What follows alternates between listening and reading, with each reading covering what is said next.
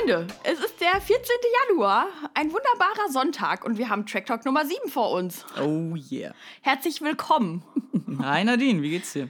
Mir geht's sehr gut. Wie geht's dir, Torben? Mir geht's okay. Ich habe eine kleine, eine kleine irische Grippe, aber nichts, was man nicht mit ein bisschen Tee auch übersteht. Ich wollte gerade sagen, nichts, was du nicht überleben wirst.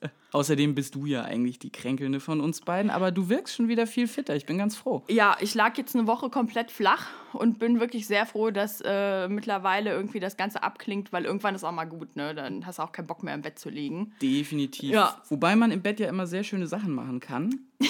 Das stimmt. Ja, unter anderem halt ganz viel Musik hören und Filme gucken. Zum Beispiel. Also ich habe mich tatsächlich sehr viel äh, mit Musikdokumentation und sowas beschäftigt. Aber erstmal zur Einführung für alle. Äh, wir werden diese Woche eine Review machen zu Haitis neuem Album. Montenegro Zero. Und wir haben Bock, Bock, Bock, meine Lieben. Denn, Richtig viel Bock. Oh, geil, ey. Das ist eine richtig, richtig gute Scheibe. Ja. Und ihr wisst ja, wenn wir enthusiastisch einem Musikprojekt gegenüberstehen, dann sind wir immer besonders begeistert, auch hier im Track Talk unterwegs. Vor allem sind wir beide davon wieder begeistert, was ja dann auch sehr viel Spaß macht, weil wir uns gegenseitig immer so schön hochschaukeln. Genau. Bis wir dann irgendwann giggelt in der Ecke liegen, so wie in der Jahresendfolge. Aber ich habe auch irgendwie Bock auf diese Folge, weil ich so das Gefühl habe, nach der Woche irgendwie, die so stattgefunden hat, dass irgendwie so dieses Frauenpower-Ding gerade so am Aufstreben ist. Äh, und dass wir dann heute, das ist die erste Frau, die wir behandeln im Podcast. Ist, ist das dir mal aufgefallen? Genau, die erste weibliche Künstlerin, die von uns tatsächlich eine komplette Review dann bekommt, finde ich Super nice. mega nice. Ja, Und ich auch. Generell ähm, finde ich super, wenn wir das, äh, die erste Folge im Jahr 2018 direkt mal unter dem Stichwort äh, Rise of the Female Power stellen. Ja, ist echt so. Ne, ich habe die Woche irgendwie, es ging schon voll gut los, weil Montag war diese grandiose Rede von Oprah Winfrey bei den äh, Golden Globes. Die habe ich schon so krass gefeiert. Alter, ich fühle sowas ja so heftig, ne? Und irgendwie hat sich das diese ganze Woche so durch mein Leben durchgezogen, dieser rote Powerfaden. Kann man ja irgendwie nicht anders sagen. Ich habe dann auch super viel RB gehört, so in letzter Zeit. Irgendwie so die alten Geschichten von früher, so viel Beyoncé und so. Und äh, ich weiß nicht, irgendwie mega gut. Aber ich habe mich natürlich auch umso mehr gefreut, dass Haiti ihr Album rausgebracht hat und dass es direkt irgendwie so eingeschlagen ist. Aber das mit Oprah, das ist ja schon ein krasses Ding gewesen, auf jeden Fall. Und dass du das so fühlst, äh, das, also sagen wir mal so, ich hätte es auf den Zettel schreiben können. mein Mitbewohner kam dann irgendwie mit dem Handy reingerannt und war so, yo, hast du Nadines Insta-Story gecheckt? Sowieso. Ja, sie geht mega nuts auf dieses Ding von Oprah. Und ich so, no shit, Sherlock. Ey, zu Recht. Ich finde das, also wenn man sich ein Vorbild irgendwie nehmen kann, die hat, also, da, dann irgendwie Oprah Winfrey, wirklich, das ist so eine geile Frau. Die Safe. hat irgendwie so coole Ansichten, wenn man sich mal irgendwie anhört oder liest, was sie so für Bücher schreibt oder hört, wie sie spricht, was für Argumente sie insgesamt so hat. Ähm, die hat einfach ein komplettes fucking Fernsehding komplett alleine hochgezogen, alleine als Frau in Amerika und dann als schwarze Frau in Amerika. Das muss man ja noch dazu sagen. Ja, also ich wollte gerade sagen, als Businesswoman auf der einen Seite, aber sie hat ja ansonsten auch einen sehr vernünftigen moralischen Kompass, würde ich mal behaupten. Ja, und die ist so klug. Also äh, Oprah 2020 ist, ist geritzt. Also, ich würde das- sie wählen und ich bin nicht mal läuft, ne? Amerikanerin. Dafür würde sich die Immigration lohnen auf jeden Ja, Fall. oh Mann. Aber was war denn sonst musikalisch noch los bei dir die Woche? Ähm, musikalisch tatsächlich gar nicht so viel noch, aber ich habe, wie gesagt, ja krank im Bett gelegen und konnte dementsprechend relativ viele ähm, Dokumentationen und sowas mir reinziehen. Und irgendwie war da mein Fokus halt auf Musik, ich weiß auch nicht. Äh, ich hatte aber tatsächlich auch ein wichtiges Interview diese Woche, was ich äh, vorbereitet habe. Und in dem Zuge habe ich mir so ein bisschen angeguckt, ja, wie machen andere Journalisten das denn so? Lernen bei den Profis quasi. Ja, genau. Und ähm, da habe ich entdeckt, und diesen Tipp möchte ich dir auch gerne weitergeben, weil das ist wirklich ein cooles, cooles Interview. Ähm, ich habe das Interview gesehen von Jay-Z und Dean McKay äh, von der New York Times. Okay. Sagt dir Dean McKay was? Nee, aber du wirst mir bestimmt gleich erklären, wer das ist. Na, Siggi. das lass ich mir doch nicht nehmen. Ähm, das ist äh, ein sehr, sehr guter Redakteur bei der New York Times, der auch einen Pulitzer-Preis mal gewonnen hat.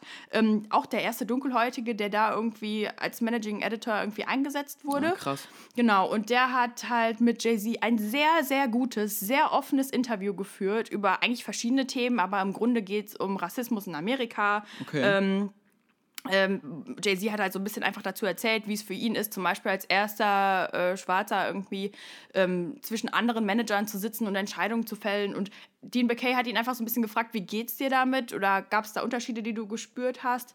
Ähm, und dann, was ich auch super spannend fand, äh, war einfach der Aspekt, dass er ihn auch direkt auf diese Ehekrise mit Beyoncé Knowles angesprochen hat. Jo. Krass. Ja, weil nämlich, äh, wie wir wissen, äh, hat sie ja ihr Album Lemonade rausgebracht und hat das da direkt thematisiert, dass äh, Jay-Z sie betrogen hat. Und gleichzeitig hat er auf seinem folgenden Album, also was danach irgendwie rauskam, ähm, ebenfalls darüber gesprochen, dass er sie halt einfach betrogen hat und wie das halt ihre Ehe beeinflusst hat, dass es halt eine krasse Therapie für die beiden war. Und ähm, ja, also Jay-Z erzählt da so offen vor der Kamera und gibt halt wirklich auch gute Antworten. Es ist ein super cooles Gespräch, dauert ungefähr 35 Minuten. Und was ich auch irgendwie ganz cool fand, ähm, war, äh, dass äh, Dean McKay ihn, also Jay-Z darauf angesprochen hat, wie denn gerade seine Beziehung zu Kanye West ist.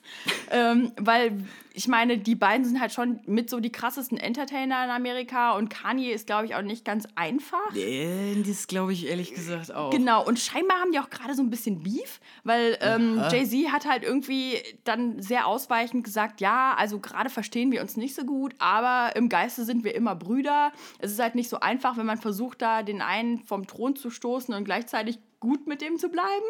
Und ähm, ja, ich fand's also A, fand ich es erstaunlich, dass er das so vor der Kamera gesagt hat und da so offen war. Mhm. Und andererseits fand ich es aber auch einfach entertaining, ne? Ja, definitiv. Aber da und jetzt pass auf, riesen Wortspiel incoming, wird Worauf? demnächst dann wohl der Thron weiterhin nur angeguckt. Wegen Watch the Throne und so, weißt du? Äh. Ja, Ich merke Torben schon. trying to be funny. Yes. Aber sag mal, also ich finde das erstmal natürlich generell krass, dass, ähm, also Respekt an den Journalisten, dass er den Hover da so geknackt Ja. hat irgendwie. Das der wird seinen Pulitzer-Preis nicht irgendwie umsonst haben. Der wird schon ein echter Profi sein. Aber an der Stelle würde mich ja mal dann interessieren, ähm, dieses Album von Jay-Z, dieses 444. Genau, ne? ja. Da hat er ja doch auch Tracks drauf, wo er sich mit dieser ganzen Ehekrise und so auseinandersetzt, oder? Mm, Ja, ich meine auch, dass er da auch irgendwie ein oder zwei Tracks zu gemacht hat, aber nicht nur. Ne? Also er beschäftigt si- sich, wie gesagt, auch mit diesem Rassismus-Thema. Und ich meine, er spricht das irgendwie auch mal drauf an, dass er halt sagt, ja, ähm, es tut mir leid, dass ich dich betrogen habe, ne? so Richtung Beyoncé. Das Krasse ist halt, zum Beispiel als Beyoncé Lemonade aufgenommen hat, ähm, hat Jay-Z, ähm, der saß da quasi direkt daneben und war beim kreativen Prozess dabei. Dicke. Ja, stell dir mal vor. Schon krass, Oh ne? Gott, was sollen das für Gespräche sein, ey, wenn du denn da zusammen im Studio sitzt und, boah, Heftig. krass. Ja. Also das ist wirklich Paartherapie, äh, mal was ganz anderes. Ja, ja, auf jeden Fall. Und vor allem irgendwie doch öffentlich geteilt, ne? Also Ja, ja. so ausgetragen auch. Aber ich meine, das sind halt beide auch Künstler und ich glaube, Mhm. die haben halt auch den Anspruch, das dann so zu halten. Definitiv. Ja. Was war denn bei dir los, mein Lieber? Ja, witzigerweise habe ich auch äh, viele Filme mir angeguckt, unter anderem den Falco-Film. Und deswegen, äh, das passt natürlich ganz gut. Du hast schon in dieses Thema Ehekrise und so eingeleitet, ganz gut mit Jay-Z. Und auch äh, Falco war ja nicht gerade, sag ich mal, der einfachste Zeitgenosse irgendwie. Ja.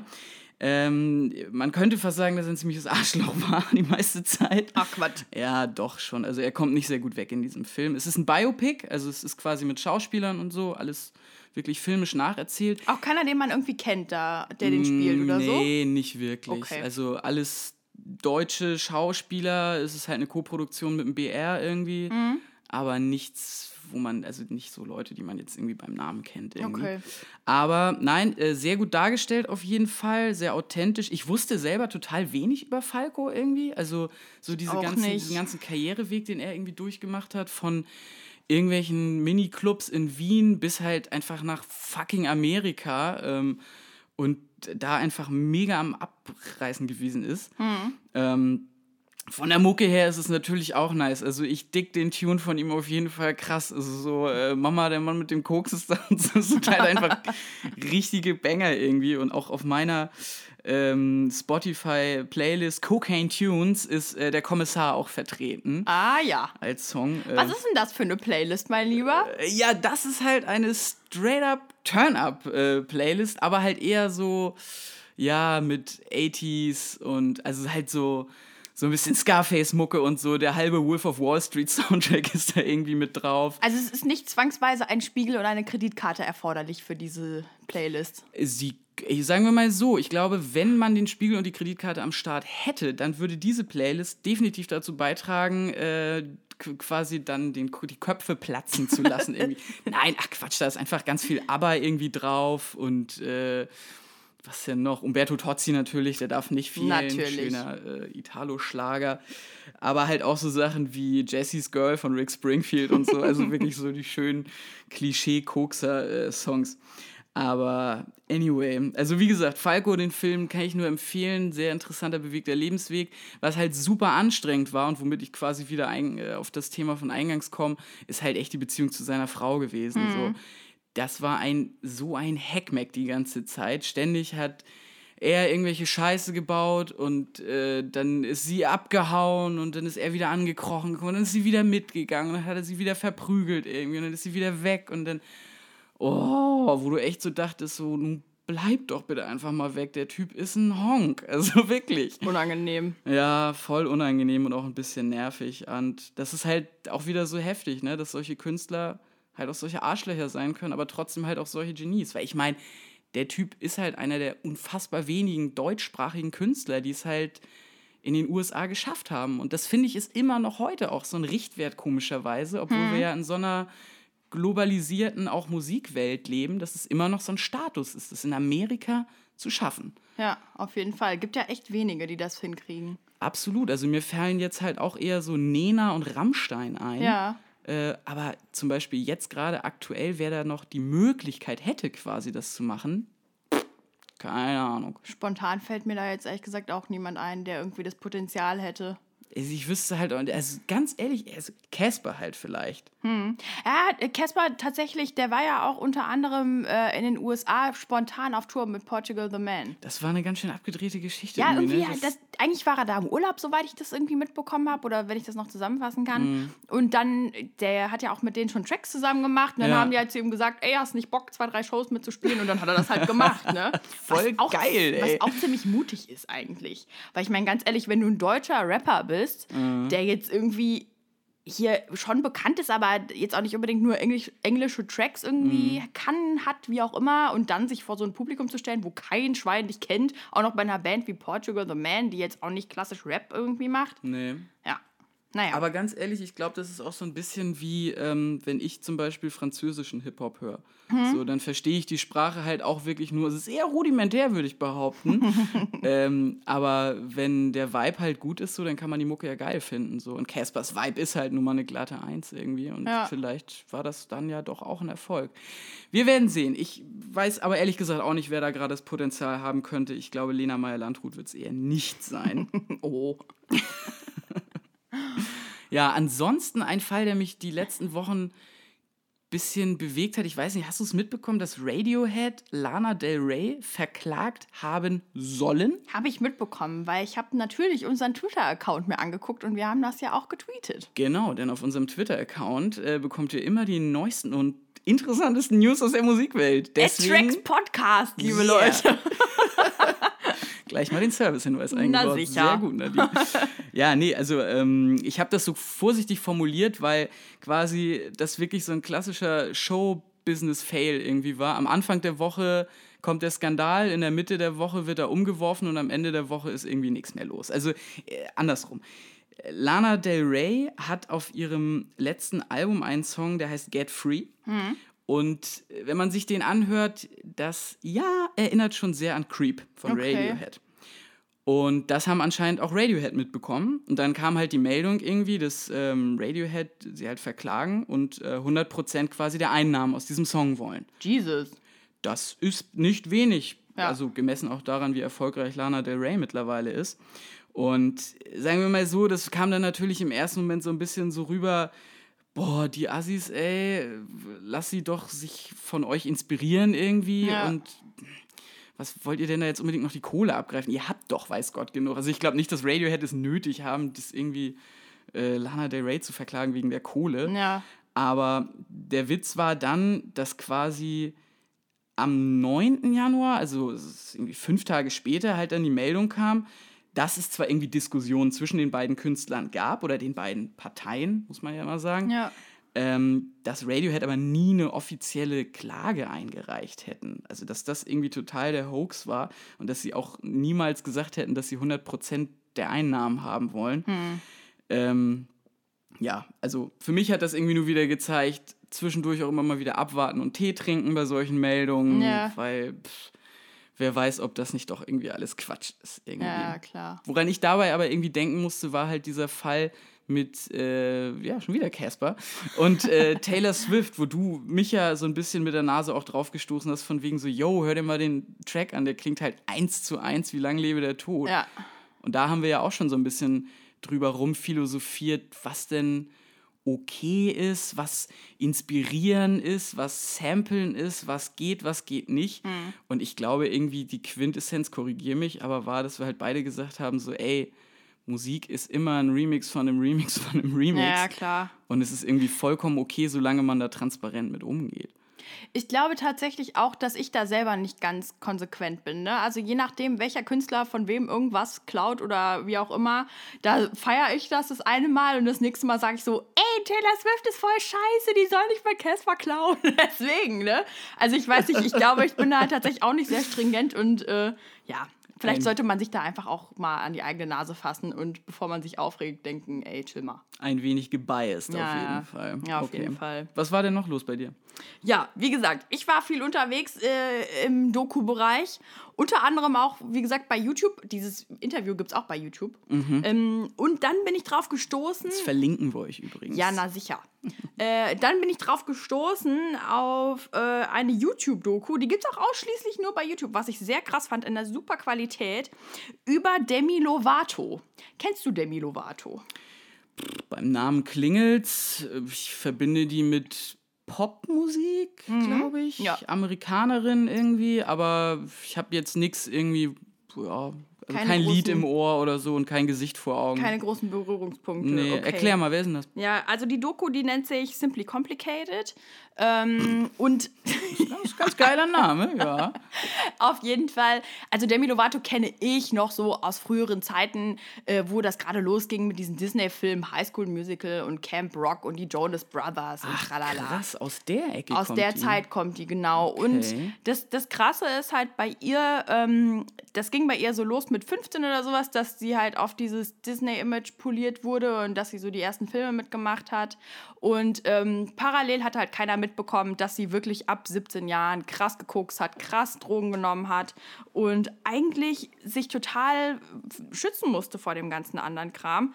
Ähm, ja, sie ist dann auch irgendwie in eine Essstörung abgerutscht und hat halt es heute mit 25 geschafft, clean zu bleiben und irgendwie einigermaßen mit diesen ganzen Störungen umzugehen. Alter, ey. Die hat mit 20 ihren ersten Entzug gemacht. Das ist krass, vor allem wenn Heftig, ich ne? weiß nicht, wenn wir hier sitzen und selber irgendwie 25 sind und so eine Story bis dahin schon durchgezogen zu Ja. haben oder durchmachen zu müssen, ey. Ja.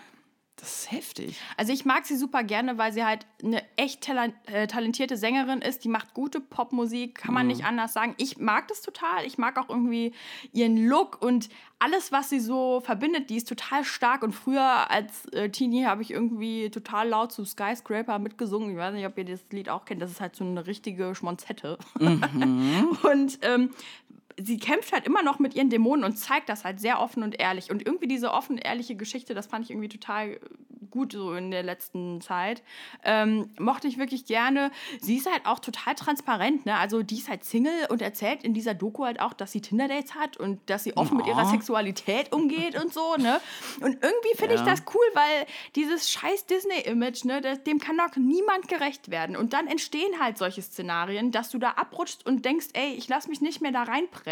Ja. Und dann fangen die halt an, da total bekloppt zu werden. Ja, definitiv. Also ich meine, das ist halt echt generell dieses Kinderstar-Game. Ja. Da guckt man immer wieder drauf und denkt nur so, oh Gott, ey, da können doch irgendwie nur verkorkste Leute bei rauskommen irgendwie. Also da, also weiß ich nicht. Total. Und weißt du, was, was die auch irgendwie noch sympathischer für mich gemacht hat? Irgendwie gab es so eine Sequenz in dieser Doku, wo sie halt erzählt, dass es in L.A. so eine große Emo-Party gibt. Mhm. Und scheinbar hat sie da auch so einen Background. Natürlich habe ich mich sofort verbunden gefühlt, ne, weil hallo.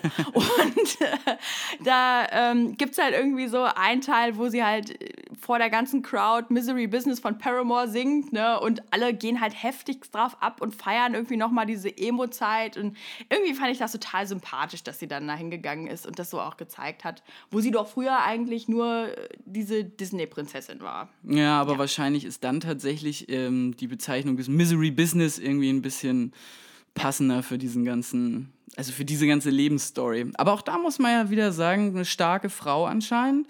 Genau. Und ähm, ja, definitiv wichtig, mit sowas irgendwie transparent und offen umzugehen. Gerade irgendwie auch in dem ja doch in der Beziehung eher prüden Amerika ja, voll. äh, oder in den USA, sorry, Yes. muss man ja auch nochmal differenzieren.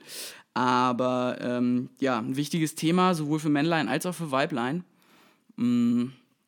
Tatsächlich, sehr gut. Ja, tatsächlich hat sich irgendwie so dieser ganze Vibe, ne, weil, wie gesagt, ich habe die früher auch viel gehört und sie ist halt auch relativ RB-lastig so in ihrem Gesang. Das hat sich dann auch weitergezogen auf meinen Song der Woche. Ähm, das war nämlich, weil, wie gesagt, ne, Jay-Z, Beyoncé, diese Thematik hat mich eh voll beschäftigt. Dann habe ich irgendwie noch mal so ein bisschen geguckt, weil dieses Women Empowerment, das empfinde ich bei Queen Bee am krassesten irgendwie. Natürlich. Und dann habe ich halt noch mal so ein bisschen geguckt und mein Song der Woche ist Upgrade You von Beyoncé. Okay. Ähm, das ist ein Song von ihr, der ist von 2009, auch schon fast wieder zehn Jahre her, Alter. Ich komme mir so alt vor. Eigentlich bin ich auf den Song gekommen, weil meine Kollegin Dila an den irgendwie total oft auf der Arbeit hört. Ähm, und ich habe einfach mal noch mal ihre Alben irgendwie so ein bisschen durchgeguckt. Und was mir halt bei dem Song irgendwie so gefällt, ist, dass sie beschreibt, dass jede Frau für einen Mann eigentlich nur ein Upgrade sein kann. In dem Sinne, dass es nur besser werden kann, wenn er mit dir zusammen ist. So, Okay. Ne? So. Ja. Äh, dass sie einfach eine geile Ergänzung ist und keine Ahnung, dass sie für sich so steht und weiß nicht, irgendwie, man merkt einfach, dass Beyoncé in dem Lied so ihrem Wert sich sicher ist und genau weiß, was sie will. Und Jay-Z ist dann, kriegt dann immer zwischendrin so ein paar Zeilen, wo er was sagen darf, aber eigentlich hat er da gar nichts zu suchen. Und so, keine Ahnung, das ist irgendwie so ein super tanzbarer Song, wo ich mir halt so persönlich denke, so, ja Mann, ey, das ist gerade genau mein Ding. Do your thing, honey, ich bin auf deiner Seite. Ja. Stark. Yes. Ähm, mein Song der Woche ist tatsächlich auch ein sehr, sehr tanzbarer Song. Und zwar eine elektronische Nummer von einem Künstler, den ich sehr, sehr schätze.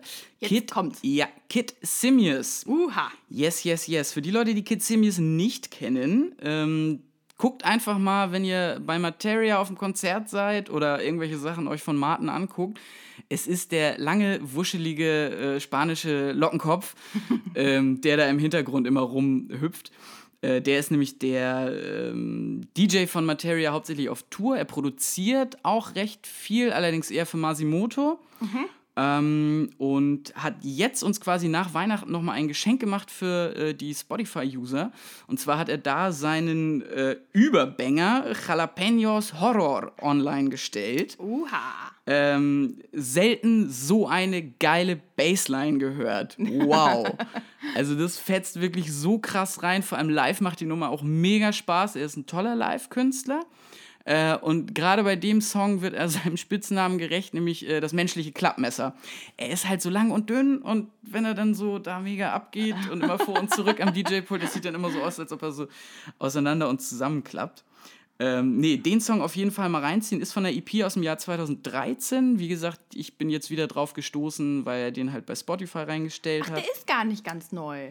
Nö, der ist nicht ganz neu, aber er hat ihn Ah. quasi jetzt da auf der Plattform nochmal hochgeladen. So hatte ich den dann wieder bei mir in der Heavy Rotation mit drin und Witzig.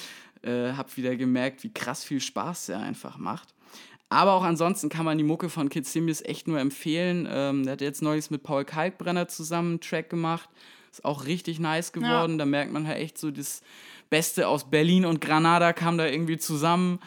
ähm, und mit dem Frontmann von Bonaparte hat Ah, ja. er Mule and Man nennen die sich zusammen. Auch ja, ein bisschen experimenteller, aber macht auch auf jeden Fall sehr viel Spaß. Klingt auch generell ziemlich experimentell, ne? Ist ne- Verschiedene ja. Musikrichtungen und sowas, ne? Aber ich muss auch sagen, wenn man ähm, Martin irgendwie live sieht, dann der ist halt so präsent auf der Bühne, den kann man gar nicht übersehen. Ja, auf jeden Fall. Ja, crazy. Ich habe tatsächlich noch ein Thema, bevor wir gleich zu unserer Review kommen. Oh. Und zwar äh, ein Thema, was mich einfach sehr krass bewegt hat. Ähm, und zwar habe ich vor einigen Wochen den Film Aus dem Nichts mir angeguckt. Von Fatih Akin. Ja. Hast du den zufällig schon gesehen? Nee, habe ich nicht. Oh Gott. Aber ich habe ein schlechtes Gewissen. Ja, ich, Erzähl du erstmal, dann erzähl ich von meinem schlechten Gewissen. Alles klar, okay. ähm, vielleicht ganz kurz zum Verständnis. Fatih Akin, Hamburger Regisseur. Ähm, der Film Aus dem Nichts ist, ja, ich weiß gar nicht, wie ich das sagen soll. Also einer der Filme, der mich seit langem mal wieder so richtig mitgenommen hat, so richtig bewegt hat. Der ist unfassbar gut, sehr politisch, der aber aufregend und aufwühlend irgendwie. Und ich bekomme teilweise immer noch so Klischee-Gänsehaut irgendwie, wenn ich daran denke. Oh. Ähm, es geht darum, dass Diane Krüger ähm, ihren Mann und ihren Sohn bei einem Anschlag verliert in Hamburg. Sie spielt eine Deutsche, ihr Mann ist Türke. Und zwar jetzt nicht im ersten Moment der Vorzeige-Integrationsfall. Also der hat halt, das erfährt man so, der hat auch mal Drogen gedealt. Ach krass. Ist okay. dann aber da komplett raus gewesen aus dem Business und hat halt danach dann irgendwie als Steuervertreter oder nee, als, als, über, nee, als Übersetzer hat er irgendwie Ah, okay. gearbeitet. Also auf jeden Fall legales Business und so weiter. Und dessen ähm, Laden wird dann in die Luft gejagt von Nazis. Mhm. Also das wird, die Beweislast ist da wirklich erdrückend. Ähm, und ja, an der Stelle jetzt muss ich nämlich abbrechen, weil sonst spoiler, Spoiler, ich. Spoiler! Ja, aber ich sage nur so viel. Also, ähm, ich finde, dass dieser Film ein unfassbar wichtiger Beitrag zu, dem, zu der künstlerischen Auseinandersetzung mit diesem krassen Problem einfach ist, Ja. was wir immer noch haben. Es gibt immer noch rechten, ja, rechten Terror, ist immer schwierig, aber doch, ja, doch, ich finde, das kann man so sagen. So, und ich weiß nicht, wir hatten das hier im Podcast auch häufiger schon, dass wir irgendwie über politische Musik auch tatsächlich geredet Ja. haben. Gerade auch was äh, den Kampf gegen rechts angeht und so weiter. Und das ist einfach wirklich ein Film, den ich jedem nur wärmsten ans Herz legen kann. Äh, ihr werdet ein bisschen leiden müssen. Also Diane Krüger leidet unfassbar an diesem Film, aber auch unfassbar gut. Ja. Also, oh, ich saß da wirklich und habe zwischendurch ein paar Tränchen verdrückt und Oh. echt teilweise richtig aufgejault bei einigen Szenen, weil ich dachte so, oh no way, ey. Ja. Aber das zeigt halt einfach, dass es ein, ein unfassbar guter Film ist. Der Golden Globe absolut verdient. Ich Ja. hoffe, bei den Oscars wird auch nochmal abgecasht. Verdient hätte er es auf jeden Fall. Mhm. Aber natürlich habe ich die, diesen Film auch mit in unseren Musikpodcast gebracht, weil der Soundtrack extrem nice ist. Weißt du, wer den produziert hat? Nein. Josh Om Ach Quatsch. von den Queens of the Stone Age ähm, hat sich da hingesetzt und einige Tracks zusammengebastelt. Ein paar sind von Queens of the Stone Age selber. Ähm, Ist nicht zufällig Go with the Flow mit drauf. nein, du, Ich sag das in letzter Zeit öfter und dann sagt Torben immer, da muss ich mal ein Queens of the Stone Age schicken. Was übrigens ein fantastisches Album war. drauf war. definitiv, definitiv. So ein geiler Track. Songs wirklich. for the Deaf war das, Ja, glaube genau. ich. Ne? Das ist ein All-Time-Classic. Ähm, genau, aber den Soundtrack, den gibt es auch bei Spotify, sollte man sich auf jeden Fall auch anhören. Wer ist da noch drauf? Licky Lee ist da noch mit drauf. Ach, mag ich auch sehr gerne. Courtney Barnett ist noch mit drauf und äh, Faith No More hat tatsächlich auch einen Track äh, mit beigesteuert. Da nagel mich nicht drauf fest, das Okay. weiß ich nicht. Ich kannte den aber vorher nicht, deswegen kann man fast von ausgehen. Ja. Ähm, und ansonsten ist natürlich auch ein bisschen Filmmusik, die er mit komponiert hat, die, ja, wenn man dann den Film guckt, merkt man halt erst, wie krass die einfach dann in den Situationen wirkt. Ja. Ähm, ja, also diese Musik ist dann wirklich das i-Tüpfelchen auf einem großartigen Film aus dem Nichts. Guckt euch das an. So, und ich habe ein schlechtes Gewissen. Jetzt habe ich ein noch schlechteres Gewissen, weil weder den Soundtrack noch den Film habe ich bisher gesehen. Asche auf dein Haupt. Gehört oder gesehen oder keine Ahnung was. ähm, ich weiß aber, dass du auf, also dass der Film dich wirklich krass bewegt hat, weil du kamst raus aus dem Kino und hast mir eine Sprachnachricht geschickt, die Ja, mein Herz stimmt. fast verrissen hat. Wo du meintest, du musst diesen Film gucken, der ist so krass. Deswegen, äh, ja, ich gelobe Besserung und werde mir den auf jeden Fall noch reinziehen, weil, ja, ich meine, das hat auch schon was zu heißen, wenn äh, ein deutscher Film wirklich in Amerika echt da so eine Anerkennung bekommt für den Golden Globe. Ja, definitiv. Ja. Also. Und dass sie Josh Homme überhaupt dafür irgendwie auch gewinnen konnten. Ja, ich finde auch, das sendet irgendwie auch direkt so ein Signal von wegen so, ey, das hier ist jetzt eine Nummer größer irgendwie. Ja, auf jeden Voll Fall. gut, ey. Was aber ja auch eine Nummer größer ist, Perfekte Überleitung. Da, da, da, da. Das ist die Künstlerin, mit der wir uns heute auseinandersetzen. Die liebe Haiti. Yes. Dabei ist die körperlich gar nicht so groß.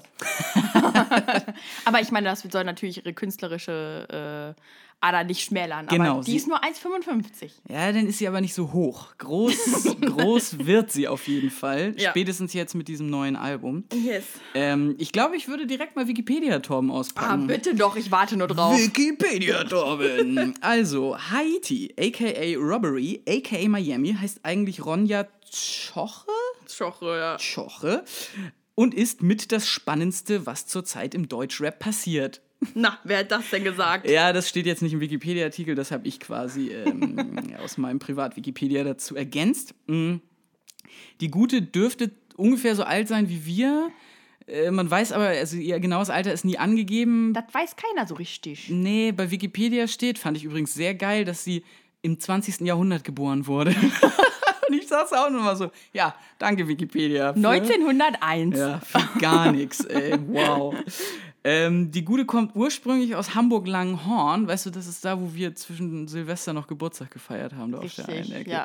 ja, ein wenig ab vom Schuss, äh, fast schon in Norderstedt. Nennt Ähm, sie witzigerweise LA, obwohl das echt mit LA überhaupt nichts zu tun hat. nee. Ja.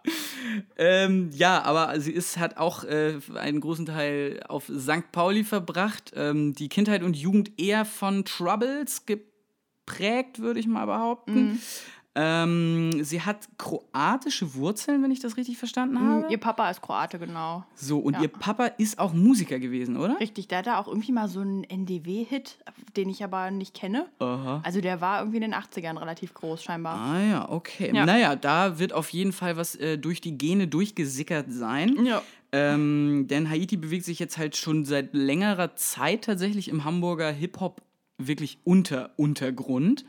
Äh, hat mit ganz vielen Künstlern zusammengearbeitet, die wirklich so weit unterm Radar fliegen, ähm, dass selbst wir kleinen Nerds die irgendwie nicht rausbuddeln können. ähm, aber ich sag mal, 2016 hat dann halt die Haiti-Welle angefangen zu rollen.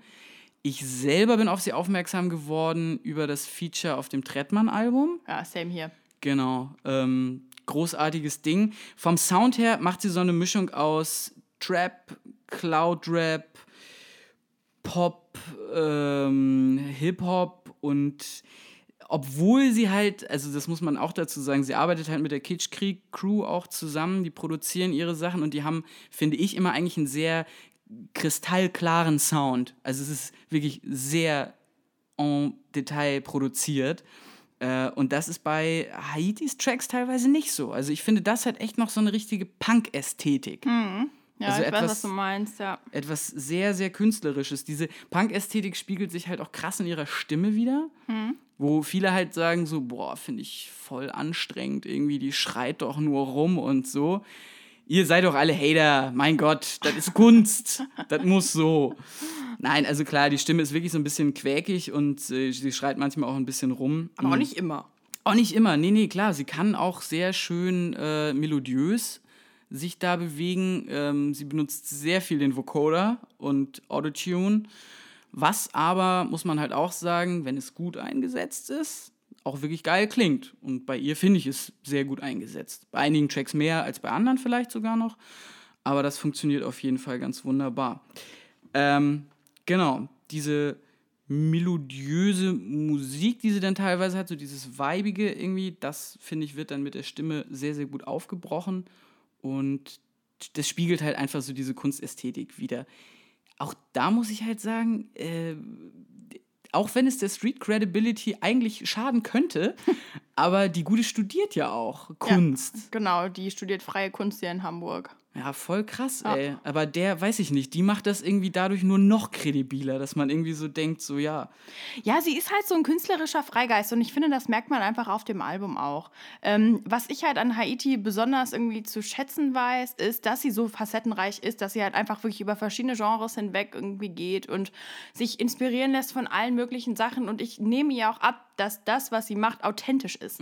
Das, was sie gerade auf ihrem Album drauf hat, da hatte sie Bock drauf und deswegen hat sie es auch umgesetzt. Und das finde ich halt auch so erfrischend. Es ist nicht immer gleich und es ist überhaupt nicht voraussehbar. Und gerade jetzt in diesen zwölf Tracks, die sie da aufgenommen hat, spiegelt sich das total wieder. Ja.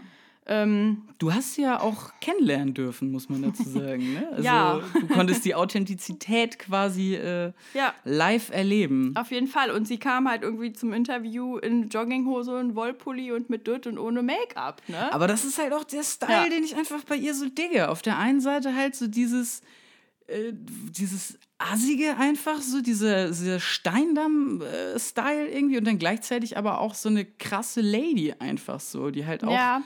Ja, sie ist da wie ein Chamäleon, das kann man echt nicht anders sagen. Aber ich muss wirklich sagen, wenn man sie kennenlernt, sie ist total höflich, zurückhaltend, netter Mensch, wirklich angenehm irgendwie sich mit ihr zu unterhalten. Es ist Großartig, ey. Ja, es ist Sowas halt hört man echt immer gerne. keine exzentrische Künstlerin, wo du dir denkst, oh Gott, wenn ich das Wort jetzt sage, dann fliegt dir da irgendwas um die Ohren. Überhaupt nicht. Also muss man, muss man wirklich ähm, ihr lassen. Das ist wirklich ein netter Mensch.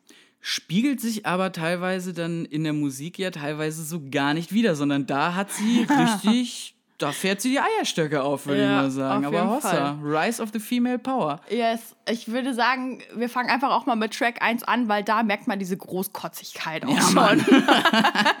Und zwar ist das erste Lied, was auf ihrem Album drauf ist, 100.000 Fans. Mhm. Und wenn man sich alleine mal irgendwie so die Line anhört, ich habe 100.000 Fans, die mich noch nicht kennen, äh, ja, wenn man sich das anhört, dann denkt man echt so, alles klar. Das, da kommt jetzt was auf uns zugefahren und zwar richtig. Ey. Definitiv. Aber was ich halt schon alleine zu Beginn, ne, ganz am Anfang des Albums so geil finde, ist dieses elektronische Handy-Empfang, Dieses, Verzehrsound-Ding. dieses Störsignal, wenn du so Ganz an, am mit deinem. Handy an die Boxen gehst Genau. und dann so ein Anruf kommt, das ist das. Mega gut. Was ich halt irgendwie bei Haiti total zu schätzen weiß, ist, dass sie einfach auch sich so äh, Sachen rausnimmt und Sounds rausnimmt aus dem Alltag und keine Ahnung, was die so unvorhersehbar sind. Ja. Und das, dieses Geräusch da irgendwie mit zu integrieren, finde ich so klug und so cool einfach, dass mich das Normal. direkt mit reinnimmt. Und dann geht es halt auch los mit dem Beat und dann steckst du da halt direkt drin.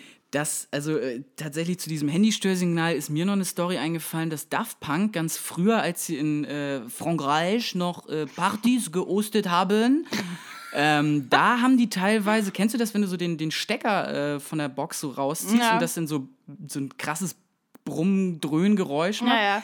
Die haben das benutzt und damit quasi live noch Beats gemacht. Ach, geil, ja. Und das ist wirklich, wie du das schon sagst, so dieses einfach diese, in, diese intelligente Einsatz äh, von Tunes einfach. Ich höre da auch raus, dass da so ein lautes Atmen irgendwie mit drin ist in dem Track, was Aha. halt immer wieder kommt und geloopt wird. Ich weiß nicht, ich, ich mag das total, an Tracks immer so Kleinigkeiten zu entdecken, die das so zu was Besonderem machen. Und später sind da noch ein paar Geschichten dabei, wo ich so sage, yo, da hat es wieder getan. Mensch. ist, ja, aber soundtechnisch auf jeden Fall eine glatte Eins. Das ist ein richtiger Banger. Also ich habe tatsächlich in meinen Notizen hier stehen als ersten Satz. Fuck, Komma, das ist mal ein richtig nicer Opener für die Scheibe. Punkt. nee, weil es ist ja, also gerade äh, Albenbeginne und auch die Enden sind ja oft sehr, sehr wichtig. Und ganz ehrlich, da, wie, wie ich das meinte, also das, das rollt dich einfach richtig über. So. Das Ja. ist so eine nice Bassline, die sie da auch drauf hat. Total, ja. Und ich musste immer an das, das Musikvideo von ihr denken, weil in dem Musikvideo da marschiert sie halt über so einen Laufsteg irgendwie und hat dabei so krasse so Springerstiefel oder so an irgendwie. Und auf diesen ultra fetten Bass einfach habe ich jetzt immer irgendwie diese Schuhe im Kopf, wie sie so nach vorne marschieren. Voll Ja. gut, ey. Ja, auf jeden Fall. Also ich habe mich so ein bisschen gefragt, als ich irgendwie die Line gehört habe, ne, ich habe 100.000 Fans, die mich noch nicht kennen. Ist das so ein bisschen die selbsterfüllende Prophezeiung ganz am Anfang, äh, die sie natürlich etwas ähm, überladen darbietet, ne? weil natürlich kann man nicht davon ausgehen, dass eine Million Leute irgendwie äh, einen mögen oder wenn es auch nur 100.000 sind. Ähm, aber dann wiederum dachte ich so, ey, ganz ehrlich, ist doch geil, wenn sie da am Anfang direkt selbst überzeugt sagt, yo, ihr werdet mich alle lieben. Auf jeden Und Fall. ähm, ja, also natürlich ist es manchmal ein bisschen überzogen, aber ich glaube, das ist auch ein Stilmittel, was man gebrauchen darf in der Kunst. Ne? Sie singt ja zum Beispiel auch Äh, habe ein Haus in Monaco zum Beispiel, was ja auch später nochmal vorkommt auf Mhm. ihrem Album. Und ich trinke nie wieder diesen Schanko. Kennst du Schanko? Chantre Cola. Ah oui, c'est ça. Hab bei uns ich zu Hause. musste ich aber auch nachgucken. ja, bei also. uns zu Hause, das ist ein äh, Weinbrand und der wird halt gemischt mit Cola, richtig ekelhaft, ne? So ein bisschen wie Wildhänder Goldkrone oder was mit Cola. das, das sagt mir tatsächlich gar nichts, aber das auf jeden trinken Fall. in Berlin immer. Bei uns auf jeden Fall äh, zu Hause gibt es das mit Asbach-Cola und das heißt dann Hütchen. Richtig perverses Zeug. Mm. Wie heißt das? Äh, Hütchen. und das gibt es für einen Euro irgendwie dann an den Bars bei uns. Gottes Richtig schrecklich einfach nur. Ja. Aber ja, sie sagt halt, ja, ey, ganz ehrlich, das habe ich nicht mehr nötig und da habe ich auch keinen Bock mehr drauf. Und also ich finde halt einfach, das ist halt ein super geiles Lied so zum Anfang. Hat sie auch vorab irgendwie äh, schon rausgebracht. Ähm, Video konnte man sich auch schon angucken. Und ich hatte so das Gefühl, gerade jetzt so die letzten Wochen ging es halt wirklich ähm, wie so eine Salve immer raus. Ne? Also sie hat echt einen Track nach dem anderen rausgehauen und du hast echt nur drauf gewartet, so, oh, Pow, kommt, pow, pow. kommt heute wieder was, so, ne? Ja, ich habe mir noch die Line aufgeschrieben. Ich komme im Land Rover, Double Cup und Bandana. Äh, ich komme im Land Rover, am Schlüssel hängt eine Mille. Mhm. also das ist halt auch wirklich nochmal so dieses, keine Ahnung, so dieses Hinstellen und so, yo, ich bin hier, jetzt wird gecashed, Ja. jetzt geht's los. Ja. Dann wiederum irgendwie im zweiten Song auf dem Album, da schwenkt sie halt total ab, ne? Mhm. Ähm, der zweite Song ist Sunny Drive-By. Mochte ich super gerne. Ja, ging mir auch sehr gut rein, auf Ja. jeden Fall. Ist, glaube ich, auch so mit einer der Tracks, den ich am liebsten von dem Album mag. Und ähm, da wiederum geht es dann halt echt um die aufopfernde Liebe. Ja, äh, very Klischee teilweise, ne? Meintest du irgendwie, dass dir das sofort, dass du irgendwie sofort dachtest, dass das so, dass sie da mit Klischees irgendwie um sich schmeißt quasi. Ja, also ich meine, sie sagt halt zum sie singt halt irgendwie von Pralinen und Rosen und im Radio spielen sie unsere Lieder, der Himmel ist blau, der Flieder fliedern, bla bla bla, so ein bisschen. Aber was ich, was ich halt finde, was sie da ganz gut ähm, äh, zeigt, ist einfach, wie weit sie gehen würde für jemanden, den sie halt so richtig krass liebt und verehrt. Ne? Also sie sagt halt, äh, für dich mache ich ein Sunny Drive-By, das bedeutet, ich würde für dich an einem sonnigen Tag, das betont sie dann noch extra, jemanden aus dem Fenster heraus erschießen, ne? aus dem Auto.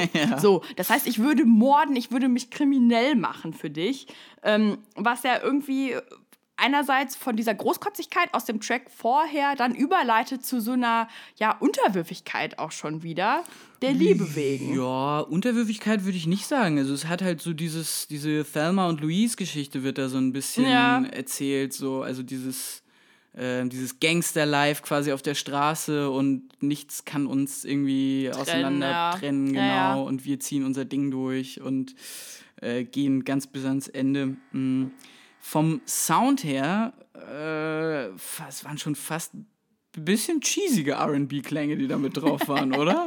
Ja, es, es fängt so blusig an am Anfang, ne? Also es, ja. passt, es passt auf jeden Fall zu der Geschichte, die da irgendwie erzählt wird. Ähm, aber klar hat sie da irgendwie auch ein paar klassische Stilmittel aus dem Cloud-Rap mit rübergenommen. Ähm, eine Zeile, die ich mir noch aufgeschrieben hatte, war, äh, der Schmuck war echt, das Geld roch nach Benzin, er rauchte die Zigarette wie James Dean. Also das scheint ja schon echt ein schmucker Kerl zu sein, den sie da Hm. Ja. am Start hatte. Und dann wiederum hat sie da auch wieder so dieses Cineastische mit drin, ne? Also irgendwie, man denkt so ein bisschen an den Hollywood-Glam aus den 50er, 60ern.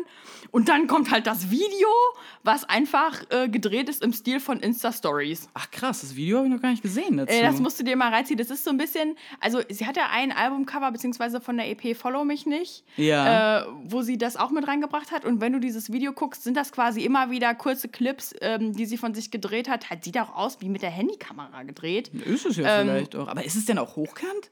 Das Teilweise, ja. Es ist Okay. halt, und auch mit so, ne, und dann denkt man sich halt so, hä, eigentlich ist das so ein krasses Video, wo man denkt, ja, du trägst jetzt Wasserwelle und roten Lippenstift und stattdessen ist es dann halt so in diesem modernen Format gehalten. Ja, aber ist doch geil. Also ja, es hat ein cooler Bruch irgendwie. normal. Wieder. Also ja. auch da spiegelt sich wieder echt dieser künstlerische Aspekt drin. Ähm, wieder, dass, dass sie halt so ein Brain ist, auch was Ja. ihre Videos angeht. So. Ja, was man halt irgendwie auch dazu sagen muss, ist, dass sie halt komplett alles alleine macht, was die Videos betrifft. Ne?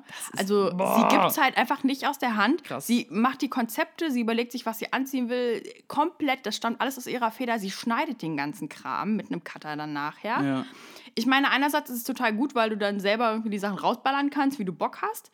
Andererseits ist es halt auch unheimlich viel Arbeit. Es ist definitiv viel Arbeit, aber ja, wie du das schon sagst, wenn man da very hands-on ist, irgendwie was das angeht, klar ist, also wenn man den kompletten kreativen Schaffensprozess dabei ist, dann steht man halt auch zu 350.000 Prozent hinter dem, was man da raushaut. Ja. Und das ist halt mega wichtig. Ja, auf jeden Fall. Ja. Track Nummer drei, Nadine? Yes. Gold. Gold. Äh, wir sprachen schon mal drüber. Richtig. Ich hatte den äh, Track nämlich tatsächlich einmal als mein Track der Woche. In der letzten Folge. In der letzten Folge, stimmt, Ja. hast recht. Ähm, es ist, glaube ich, auch mein Favorit auf dem Album tatsächlich. Ja? Ja, ja, mit einem anderen Song zusammen auf jeden Fall. Ähm, aber gut, es ist halt auch die Single-Auskopplung irgendwie nicht umsonst. Und äh, was ich an dem Track tatsächlich am meisten schätze, ist wirklich der Sound. Ja. Weil äh, da hörst du wirklich, dass sich da jemand hingesetzt hat und umgehört hat und ähm, weiß ich nicht, da finden sich Anleihen aus dem britischen Garage, aus dem Hausbereich, was man so irgendwie auch nicht so häufig zumindest hört, finde ich. Okay. Ähm, ansonsten, ja, hat das auch einen gewissen Pop-Flair dadurch natürlich bekommen, kriegt aber dann, und ich kann es nicht oft genug betonen, aber diesen schönen Bruch durch ihre Stimme, die teilweise, also sie leidet ja auch sehr auf diesem Track, muss man sagen. Ja. Ähm, aber durch diese, auch da Autotune super gut eingesetzt, sodass die Stimme da wirklich so bis ins Get No lang gezogen wird. Ähm, weil der Text ist ja doch sehr romantisch dann wieder, oder? Ja, also die Liebesgeschichte geht halt weiter, ne? Die vorher irgendwie gestartet hat, ähm, die führt sie da fort. Also sie sagt halt, was soll ich mit all dem Gold der Welt? Ich will doch nur ein bisschen Zeit mit dir. Voll der schöne Gedanke vom Ding her. Ja, auf Also- jeden Fall. Und es ist auch so ein bisschen dieser Struggle, der da wieder gespiegelt wird. Ne? Also ich denke an dich, mein Herz brennt für dich, Zigaretten und Asche, du kämpfst um mich. Ne? Also es ist halt wirklich einfach ähm, so äh, die Irrung und Wirrung, die in einer Beziehung oder in einem Verhältnis irgendwie stattfinden können, die greift sie da halt irgendwie nochmal auf und ähm, sagt dann aber zum Schluss auch, ich fühle mich dead, dead, dead, denn du bist weg, weg, weg. Oh. Ja, es ist halt so ein bisschen dieses Abhängigkeitsverhältnis auch, was man da äh, dann spürt. Ähm, aber sie macht auch andere Sachen da, ähm, also packt da auch andere Themen mit rein. Ähm, Haitis Lifestyle ist ziemlich krass. Also sie hat in mehreren Interviews gesagt, dass sie auch ein krasses Partygirl ist, dass sie viel unterwegs ist, dass sie gerne ausgeht und ähm, ja, sie singt dann halt in dem Track, die Hand voller Stempel ist normal, alles andere als sober, alles andere als sober, suche dich auch in den dunkelsten Straßen, die Tränen, sie glitzern, will wieder auf Party. Also, dass sie vielleicht auch versucht, irgendwie solche schmerzlichen Themen in ihrem Leben, sowas wie Liebeskummer, ähm, halt, ja, sich mit verschiedenen Substanzen irgendwie wegzuballern, ne? Und da nicht mehr drüber nachdenken zu müssen und ja, ist natürlich sehr interpretiert wieder, aber ich könnte mir schon vorstellen, Ich- dass es in die Richtung geht. Ja, ich wollte gerade sagen, also damit hast du quasi die Frage, die sich mir jetzt irgendwie noch aufgetan hat, eigentlich, äh, zumindest hast du deine Sicht dazu schon gegeben, weil ich habe mich halt gefragt, okay, ist es jetzt wirklich hier einfach eine Kunstfigur, die sie da gerade schafft, dieses Mädel, was so diesen Party-Lifestyle und die Love-Struggles äh, durchmacht, weil sie ja auch da auf dem Song wieder mit Klischees irgendwie arbeitet? Oder ist das hier real? Also hat sie das so erlebt irgendwie? Ich glaube ehrlich gesagt, dass die Inhalte, die sie in ihren Tracks thematisiert, dass die schon echt sind und dass sie die so erlebt hat und dass es aus ihrem Inneren kommt. Ich glaube ehrlich gesagt, dass sie eher musikalisch dann so ein bisschen mit diesen alter Egos spielt. Ne? Ah, also, okay. dass sie dann halt, weiß ich nicht, als Robbery irgendwie ein bisschen mehr hart drauf ist und als Haiti dann echt auch mal diesen Filmstar so ein bisschen thematisiert. Und ich glaube, dass sich das eher so äußert, aber dass im Kern ihre Themen, die sie beschäftigen, immer sie selbst widerspiegeln. Ja, und das hat man tatsächlich auf, auf mehreren Songs drauf. Und sind wir mal ganz ehrlich, selbst wenn es eine künstlerische Abstraktion wäre, die sie da vornimmt, Ja. dann wäre es eine gute. Ja, auf So. jeden Fall, ja. Also klar, über Definitiv. Kunst lässt sich streiten und so weiter, aber mir geht das total gut rein. So. Also ich, Ich will das auch gar nicht so hinterfragen, ob sie eine Rolle spielt oder keine Ahnung. Was ich persönlich empfinde, ist ehrlich gesagt als, als authentisch. Mhm. Und ja, also ich, ich will da gar nicht irgendwie drüber nachdenken, wie sie das jetzt meint oder ob das irgendwie, ob, ob sie da lügt oder keine Ahnung was. Also weißt du, was ich meine? äh, Lügen, nee, Lügen ist ja noch wieder was Also ob sie halt da irgendwie eine Rolle vorspielt, natürlich Ja. muss man, ist es naiv, irgendwie zu denken, dass sie nicht irgendwie auch eine gewisse Rolle spielt, so, Mhm. ne? Aber ich persönlich, nachdem ich sie irgendwie auch gesehen habe, glaube, dass, wie gesagt, im Kern irgendwie die Themen schon echt sind. Sonst könnte man die auch nicht so in einem Song rüberbringen. Ja, Wobei man sich dann natürlich fragt, was geht denn bitte auf dem nächsten Track ab, ey? das stimmt, ja. Ja, Track 4 ist ja Mafioso. Mhm. Und der geht los mit einem, also äh, mit diesem, diesem Chichi La Porta. Hast du Ja. das gecheckt? Nee, ich muss das erstmal googeln. Ja, ich habe es nämlich auch gegoogelt, aber hast du irgendwas gefunden? Nee, gar nichts. Ja, ich nämlich auch nicht. Also da bitte mal Frage an die Community. Äh, was meint Haiti damit? Ist das eine Person? Ist das ein Gangsterbegriff, den wir nicht kennen? Ja. Ist, also, ja, da war ich ein bisschen lost, ehrlich gesagt. Bei Mafioso ist ja so, das ist ja so ein klassischer Trap-Track dann wieder, ne? Im Der, Anschluss. derbe Turn-Up. Nachdem die ganzen Schmonzetten vorbei sind, kommt jetzt halt echt äh, so ein richtiger, so eine Bassline, die bam, bam reinhaut, ne? Und da ist wieder so ein verstecktes ähm, Audioschmankerl irgendwie mit drin, weil da hat sie das Durchladen einer Knarre immer äh, mit drin, ne? Was ich da Echt? rausgehört habe. Ja, und das fand ich mega geil. Krass, das ist mir gar nicht so aufgefallen. Und nachdem Heftig. sie halt irgendwie so diese Liebesschiene gefahren ist, ist sie jetzt halt wieder auf dem Großkotz, äh, auf der Großkotzwelle. Ja. um es mal so bezei zu bezeichnen. Also das ist richtiger Punk, den sie da betreibt. Ja. Auch da, also auf dem Track schreit sie, glaube ich, am meisten tatsächlich auch rum. Ja. Ähm, und also wie gesagt, was kann tatsächlich, was kann was ist denn mehr Punk als eine Zeile wie Ich bin in der Trap, du in der Laubfalle? Ja. Ja, sie sagt ja auch, je, mega gut, ey. jeder weiß, wenn ich komme, wird es ausarten und du findest keinen Cent in meinem Bauchladen. Du gibst alles zu, wenn wir dich ausfragen, weil die Jungs, mit denen ich hänge, lieber draufschlagen. Also, ne, sie gibt sich halt echt so ein bisschen prollig auch Ja. an der Stelle. Und da könnte man jetzt halt überlegen, auch in Anlehnung an äh, die Interpretation des letzten Tracks, ähm, man könnte jetzt sagen, yo, sie verarbeitet da irgendwie die krasse Zeit äh, in Hamburg auf dem Kiez, wo sie halt auch definitiv eher mit shady Leuten zwischendurch mal abgehangen hat, kannst du mal von ausgehen. äh, oder halt mit so Leuten wie äh, Chata oder Haftbefehl, denn Haiti war auch auf dem Holland-Coup mit drauf. Was ich auch echt krass finde. Ja, aber auch sehr geil auf jeden Fall. Ja. Ähm, ne? Also entweder das oder äh, man findet hier halt auch wieder einfach nur quasi ein äh, künstlerisches Porträt einer taffen Gangsterbraut, das Haiti uns da malt Ja. mit ihrer Kunst. Ähm, ja, oder die dritte Möglichkeit ist, dass ihr Onkel halt einfach wirklich straight Mafioso war. Das werden wir, glaube ich, so nicht erfahren. nee, da müsste man mal eine investigative Recherche anrollen. Aber welche Line mich bei dem Song auch irgendwie beschäftigt hat, war die, du weißt, dass ich mehr will, als mir zusteht. Ne? Also die gibt sich nicht zufrieden mit einer Kleinigkeit, sondern sie will mehr und sie will große Sachen und ne?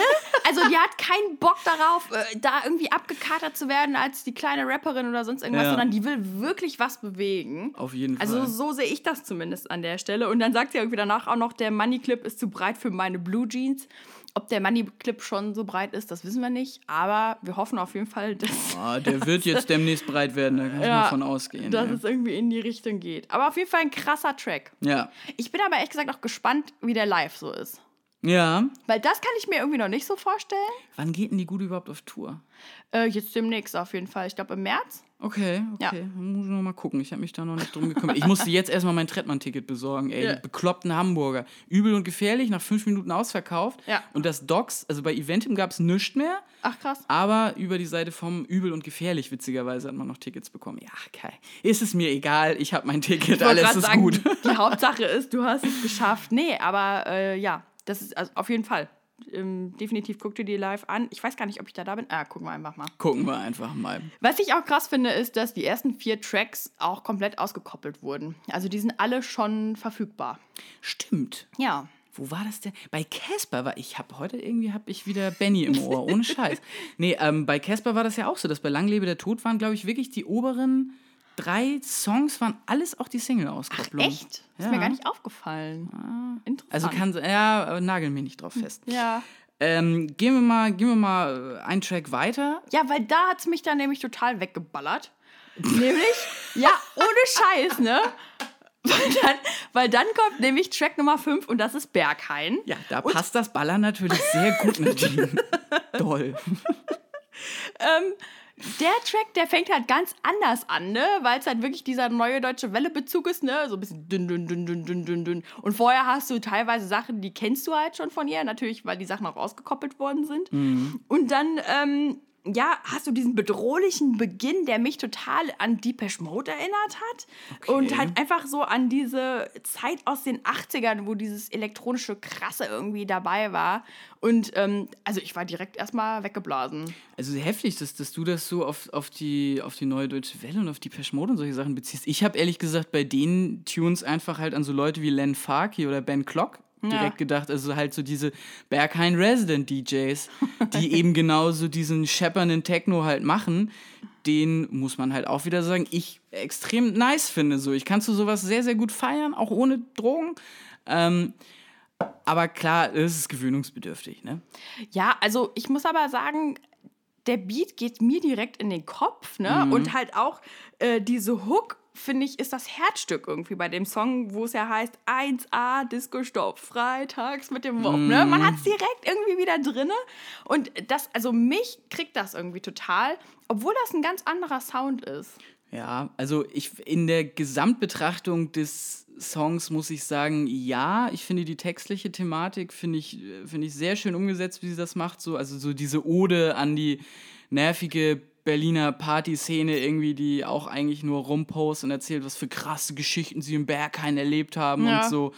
Ähm, gleichzeitig fand ich den Track insgesamt aber eher anstrengend. Also das ist so, also es ist definitiv kein Favorite von mir auf dem Album. Der rangiert ein bisschen weiter hinten. Auf der anderen Seite denke ich mir dann aber auch so, ja, der muss eben vielleicht auch ein bisschen anstrengend sein, um eben diese, diese, diesen Inhalt äh, adäquat Ja. zu transportieren tatsächlich. Ja.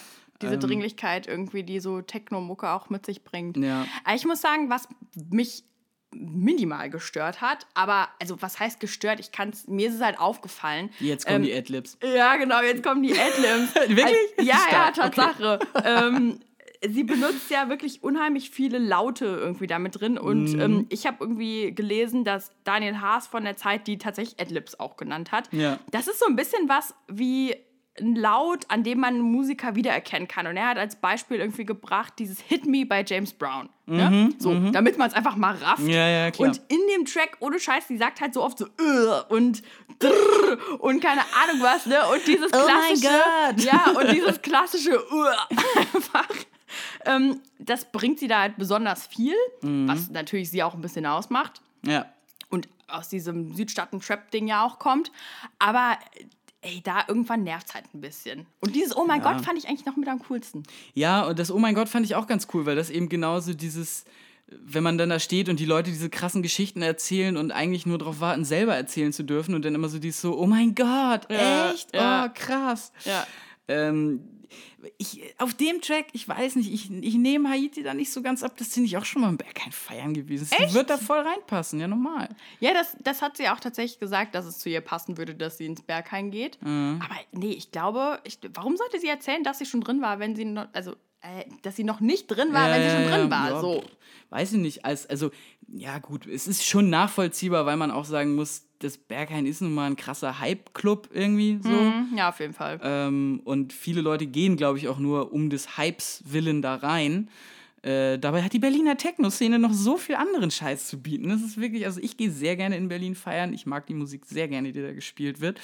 Ähm, aber trotzdem, also andersrum. Ich glaube, dass Haiti zumindest hier in Hamburg auch viele Berührungspunkte mit solchen Leuten hat. Ob jetzt freiwillig oder unfreiwillig, sei mal dahingestellt. ähm, ja, deswegen Ja, ich weiß nicht. Ich meine, ich kann diese Faszination fürs Berghain schon verstehen, ne? dass da viele Leute hingehen wollen.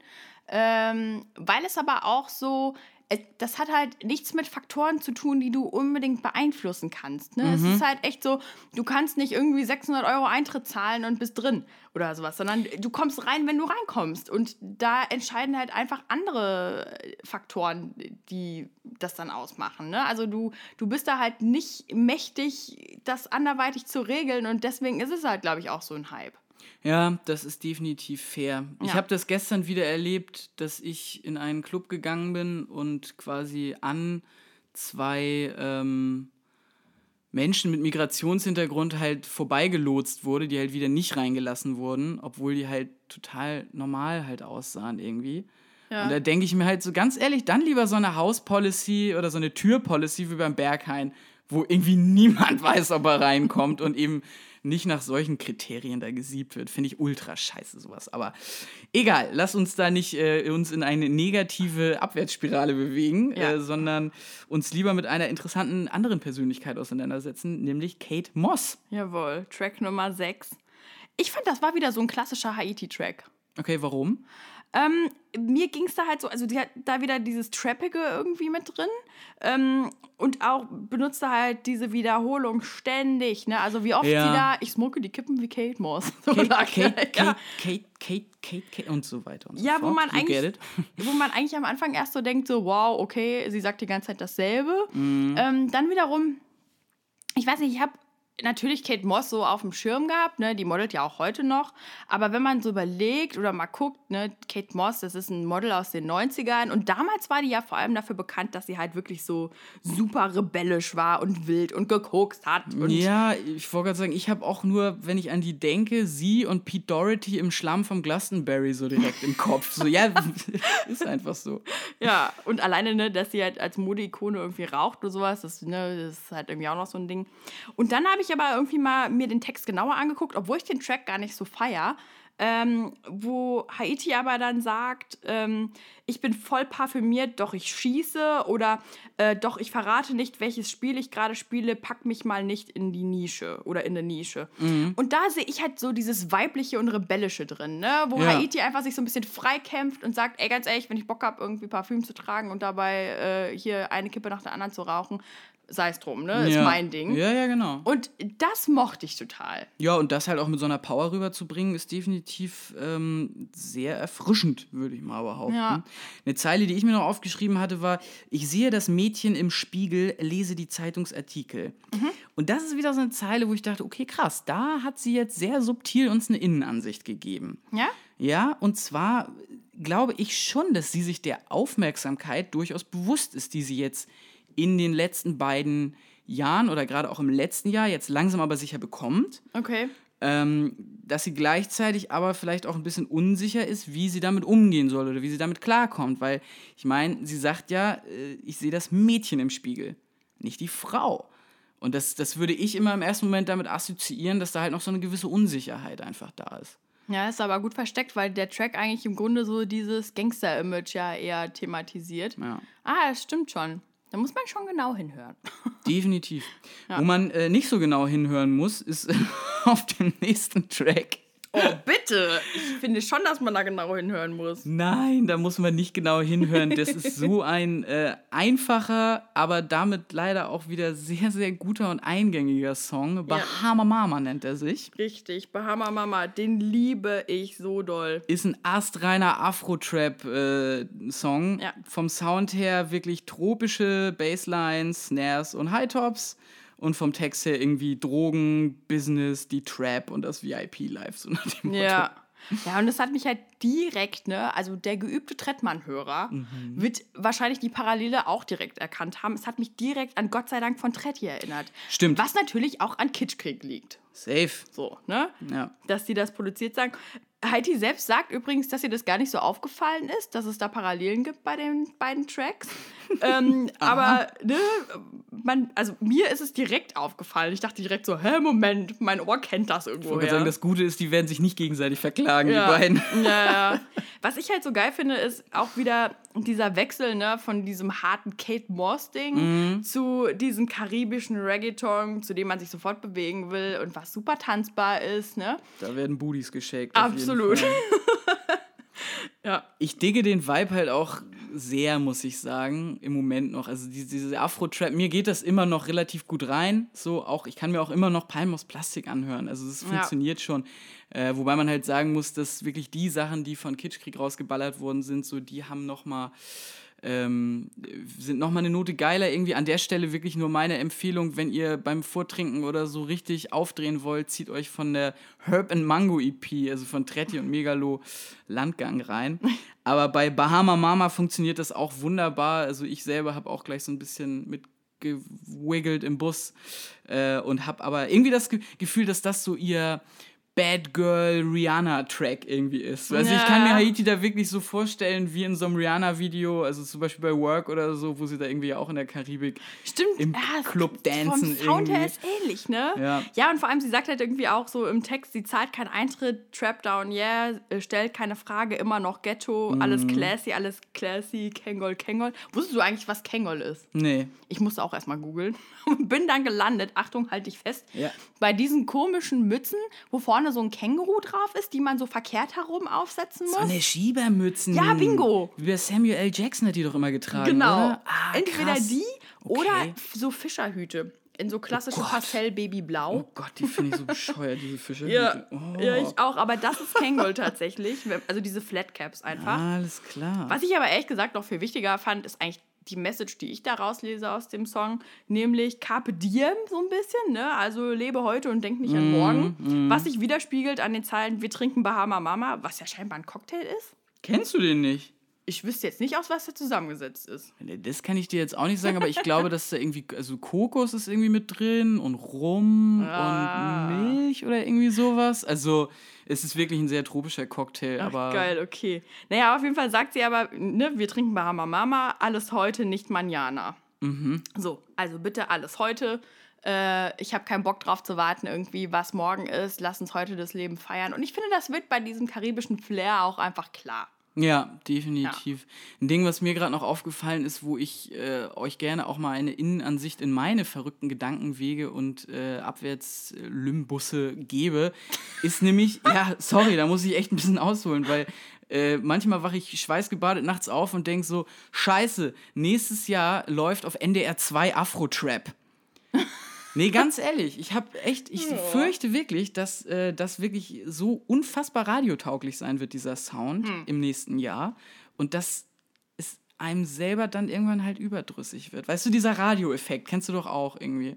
Ich weiß, ich weiß, was du meinst. Ich ehrlich gesagt empfinde das noch nicht so krass so, wobei du ja vorhin schon irgendwie von Palmas Plastik irgendwie gesprochen hast und das ja auch so in die Richtung geht und das natürlich auch schon Mainstream-tauglicher ist. Die sind mega die Hallentour gefahren. Also es ist ja, unfassbar. ja, auf jeden Fall. Aber ich denke halt so, naja, gut, aber das ist auch irgendwie so ein bisschen der Gang der Dinge, ne? Dinge werden modern Ja. und dann irgendwie hören das alle und feiern das alle und dann kommt von unten schon wieder was ganz Neues, was wir noch nicht kennen. Und das ist nämlich genau das Ding, worüber ich dann im nächsten Schritt nachdenke, dass ich denke so, ja, was ist denn der nächste heiße Scheiß? Das weiß man ja beim Underground einfach nicht. Ja. Und das macht es halt so spannend irgendwie.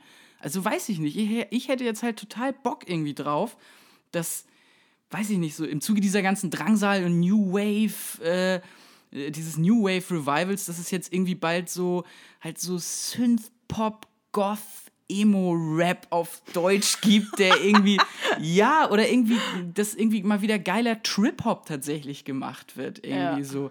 Dass davon vernünftige Portishead-Samples gepickt werden und nicht so halbherzig wie bei The Weeknd. Also, versteh mich nicht falsch, der Track von The Weeknd, wo das Portishead-Sample drauf ist, ich weiß jetzt leider nicht, wie der Song heißt, auf Kissland ist der auf jeden Fall drauf. Okay. Ähm, und das Sample ist von Machine Gun von Portishead.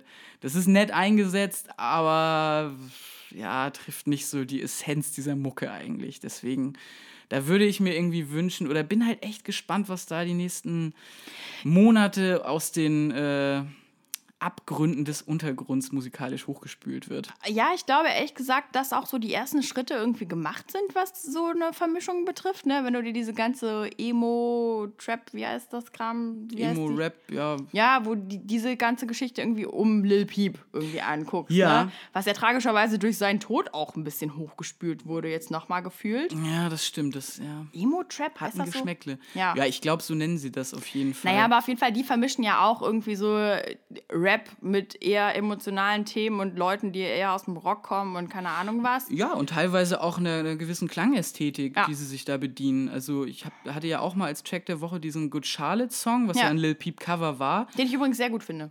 Ich finde auch, es ist ein Ja. total nicer Song. Der funktioniert aber auf beiden, äh, in beiden Genres. Also sowohl in diesem, äh, ja, wie nennt man denn das jetzt? Es ist ja schon irgendwie noch Emo-Rock, was Good Charlotte da macht, aber halt auch in diesem Emo-Trap, den Lil Peep macht. Irgendwie. Also es funktioniert beides. Ist aber noch nicht hier rüber geschwappt.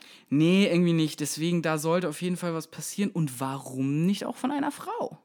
Das ist eine sehr gute Frage. Warten wir doch mal ab. Ja, Aber nein, also ich sag mal so, wir haben natürlich emotionale Themen auch jetzt auf dem aktuellen Album, was wir besprechen, aber halt dann natürlich verpackt noch in einer anderen Soundästhetik. Ja, ja- ich meine, weiß ich nicht, ich finde das jetzt bei Haiti auf dem Album ehrlich gesagt nicht so wieder, aber ist ja auch gar nicht schlimm.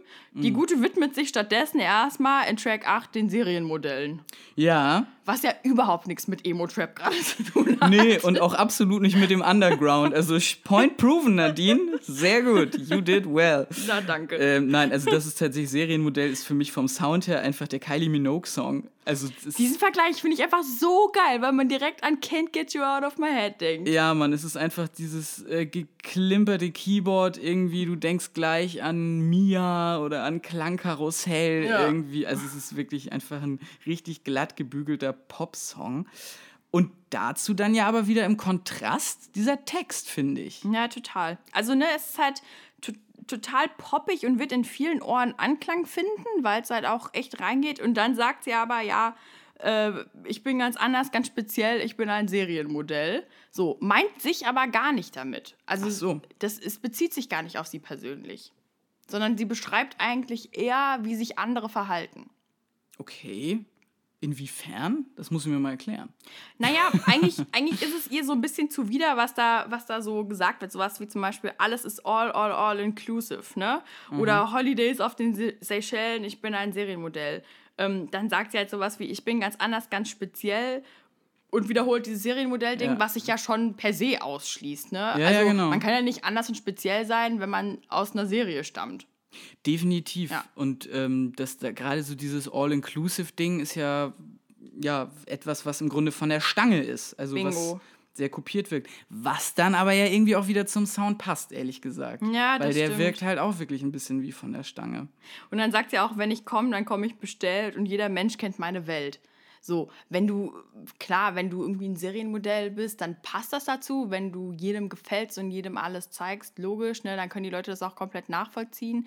Aber dann bist du halt auch nicht anders und speziell. Ja, definitiv. Also ja. es ist so ein bisschen dieses, ähm, ja.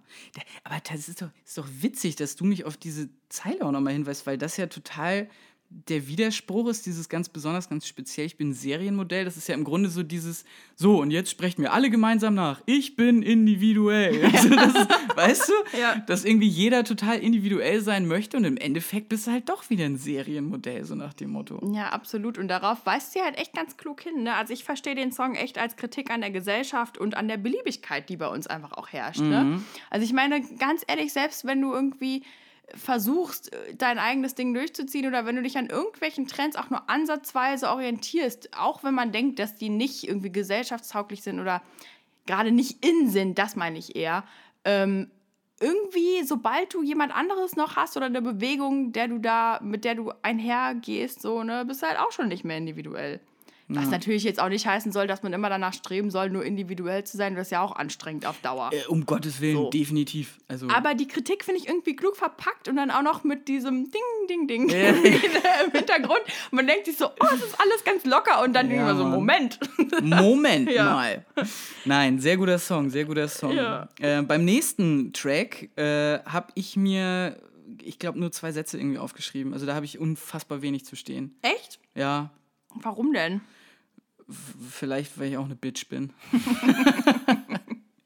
das böse B-Wort. Ja, der Track heißt Bitches. Und äh, man muss dazu sagen, Haiti float extrem gut auf dem Song, finde ich. Das ist jetzt auch kein klassischer 16er, den sie da irgendwie runterhaut. Mm, aber ansonsten textlich fand ich, ging es jetzt einfach, äh, ja, irgendwie wieder so um dieses Crime und ums Ghetto und dass sie so die Don Mama ist und jetzt Kasse macht und irgendwie Batzen in den Beuteln hat. Äh, und Moment, Moment, bevor du das da so runterbetest. Ich finde halt, an der Stelle, ne, klar kann man, kann man das kritisieren. Was ich halt gut finde, ist, dass nach dieser poppigen, leichten, lockeren Nummer irgendwie halt nochmal so eine härtere Geschichte mit reinkommt. okay, du hast mich schon fast überzeugt. ähm, ja, du stimmt, das stimmt. Der Bruch ist gut. Der Bruch Ja. ist gut gewählt. Ich finde halt insgesamt auch bei der Mischung des Albums ist das wirklich gelungen. Ne? Also es ist total unvorhersehbar, was als nächstes kommt. Du kannst nie sagen, wow, okay, jetzt ist irgendwie derselbe Sound jetzt schon auf dem dritten Track drauf, sondern Ja. es ist immer irgendwie was anderes. Vorher war es irgendwie lockerer, jetzt auf einmal ist sie wieder die Gangster-Haiti, die da irgendwie am Start ist. Und ähm, das, das mag ich irgendwie daran, auch wenn ich den Track Bitches jetzt nicht unbedingt als meinen Lieblingstrack bezeichnen würde. Mhm.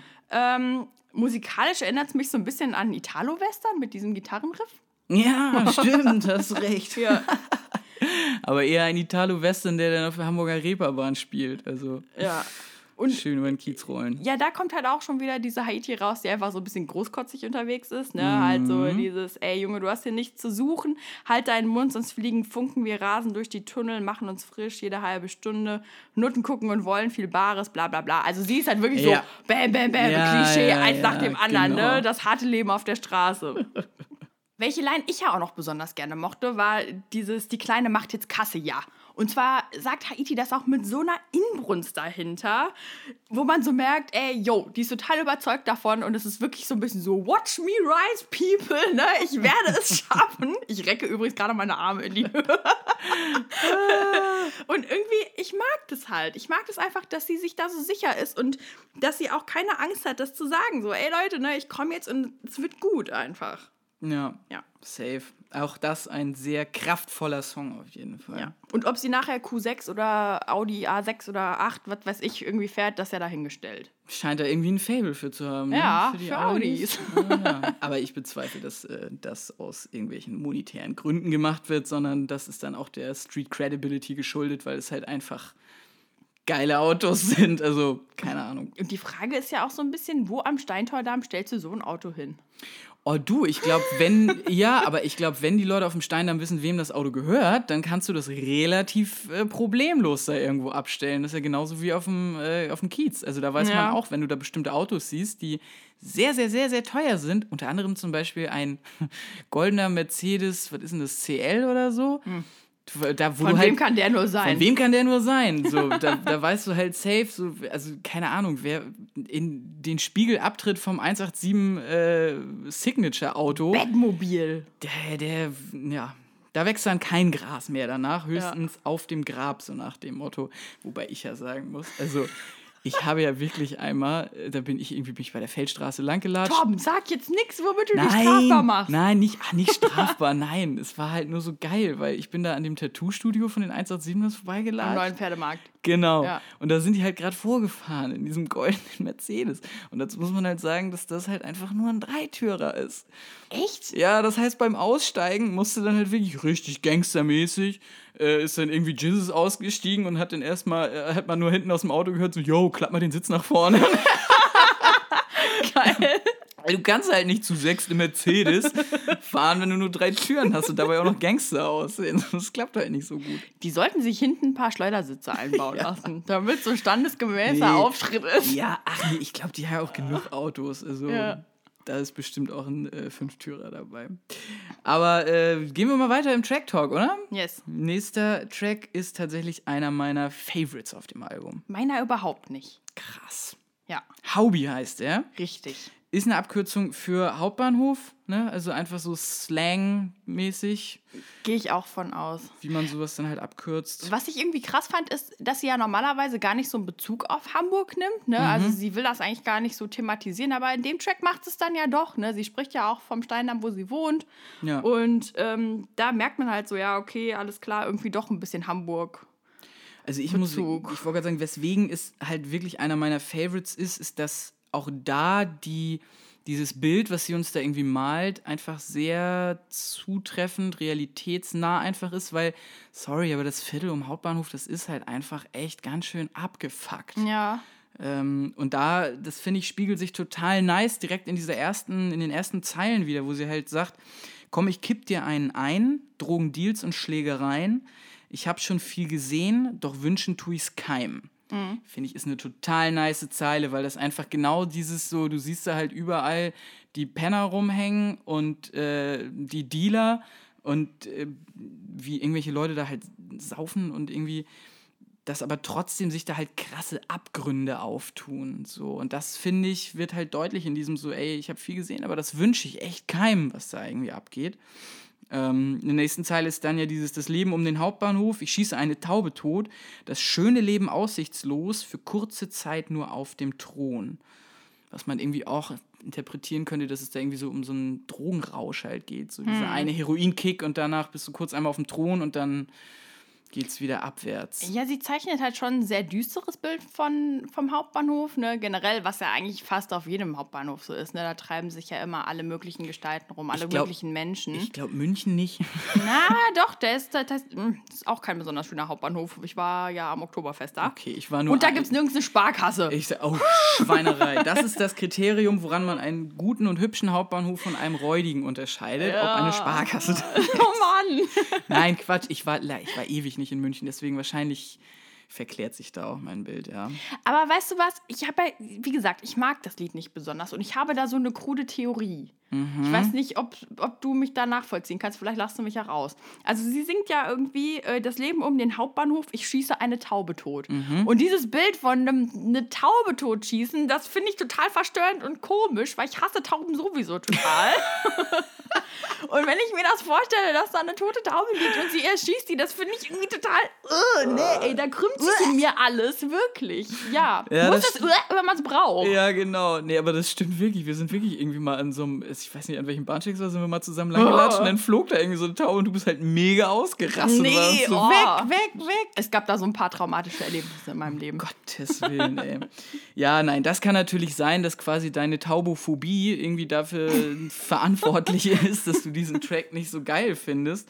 Ähm, was sehr schade ist, weil wie gesagt, ich finde den total nice, sowohl ähm, halt eben so diese textliche Auseinandersetzung mit diesem Viertel, das halt einfach wirklich noch so ein bisschen äh, das abgefuckte Crime-Viertel in Hamburg ist und halt nicht so diese durchgentrifizierte Schanze, wo irgendwie gefühlt nur noch Airbnb-Wohnungen sind und eigentlich keine richtigen Menschen mehr, Ja. sondern nur noch Touris.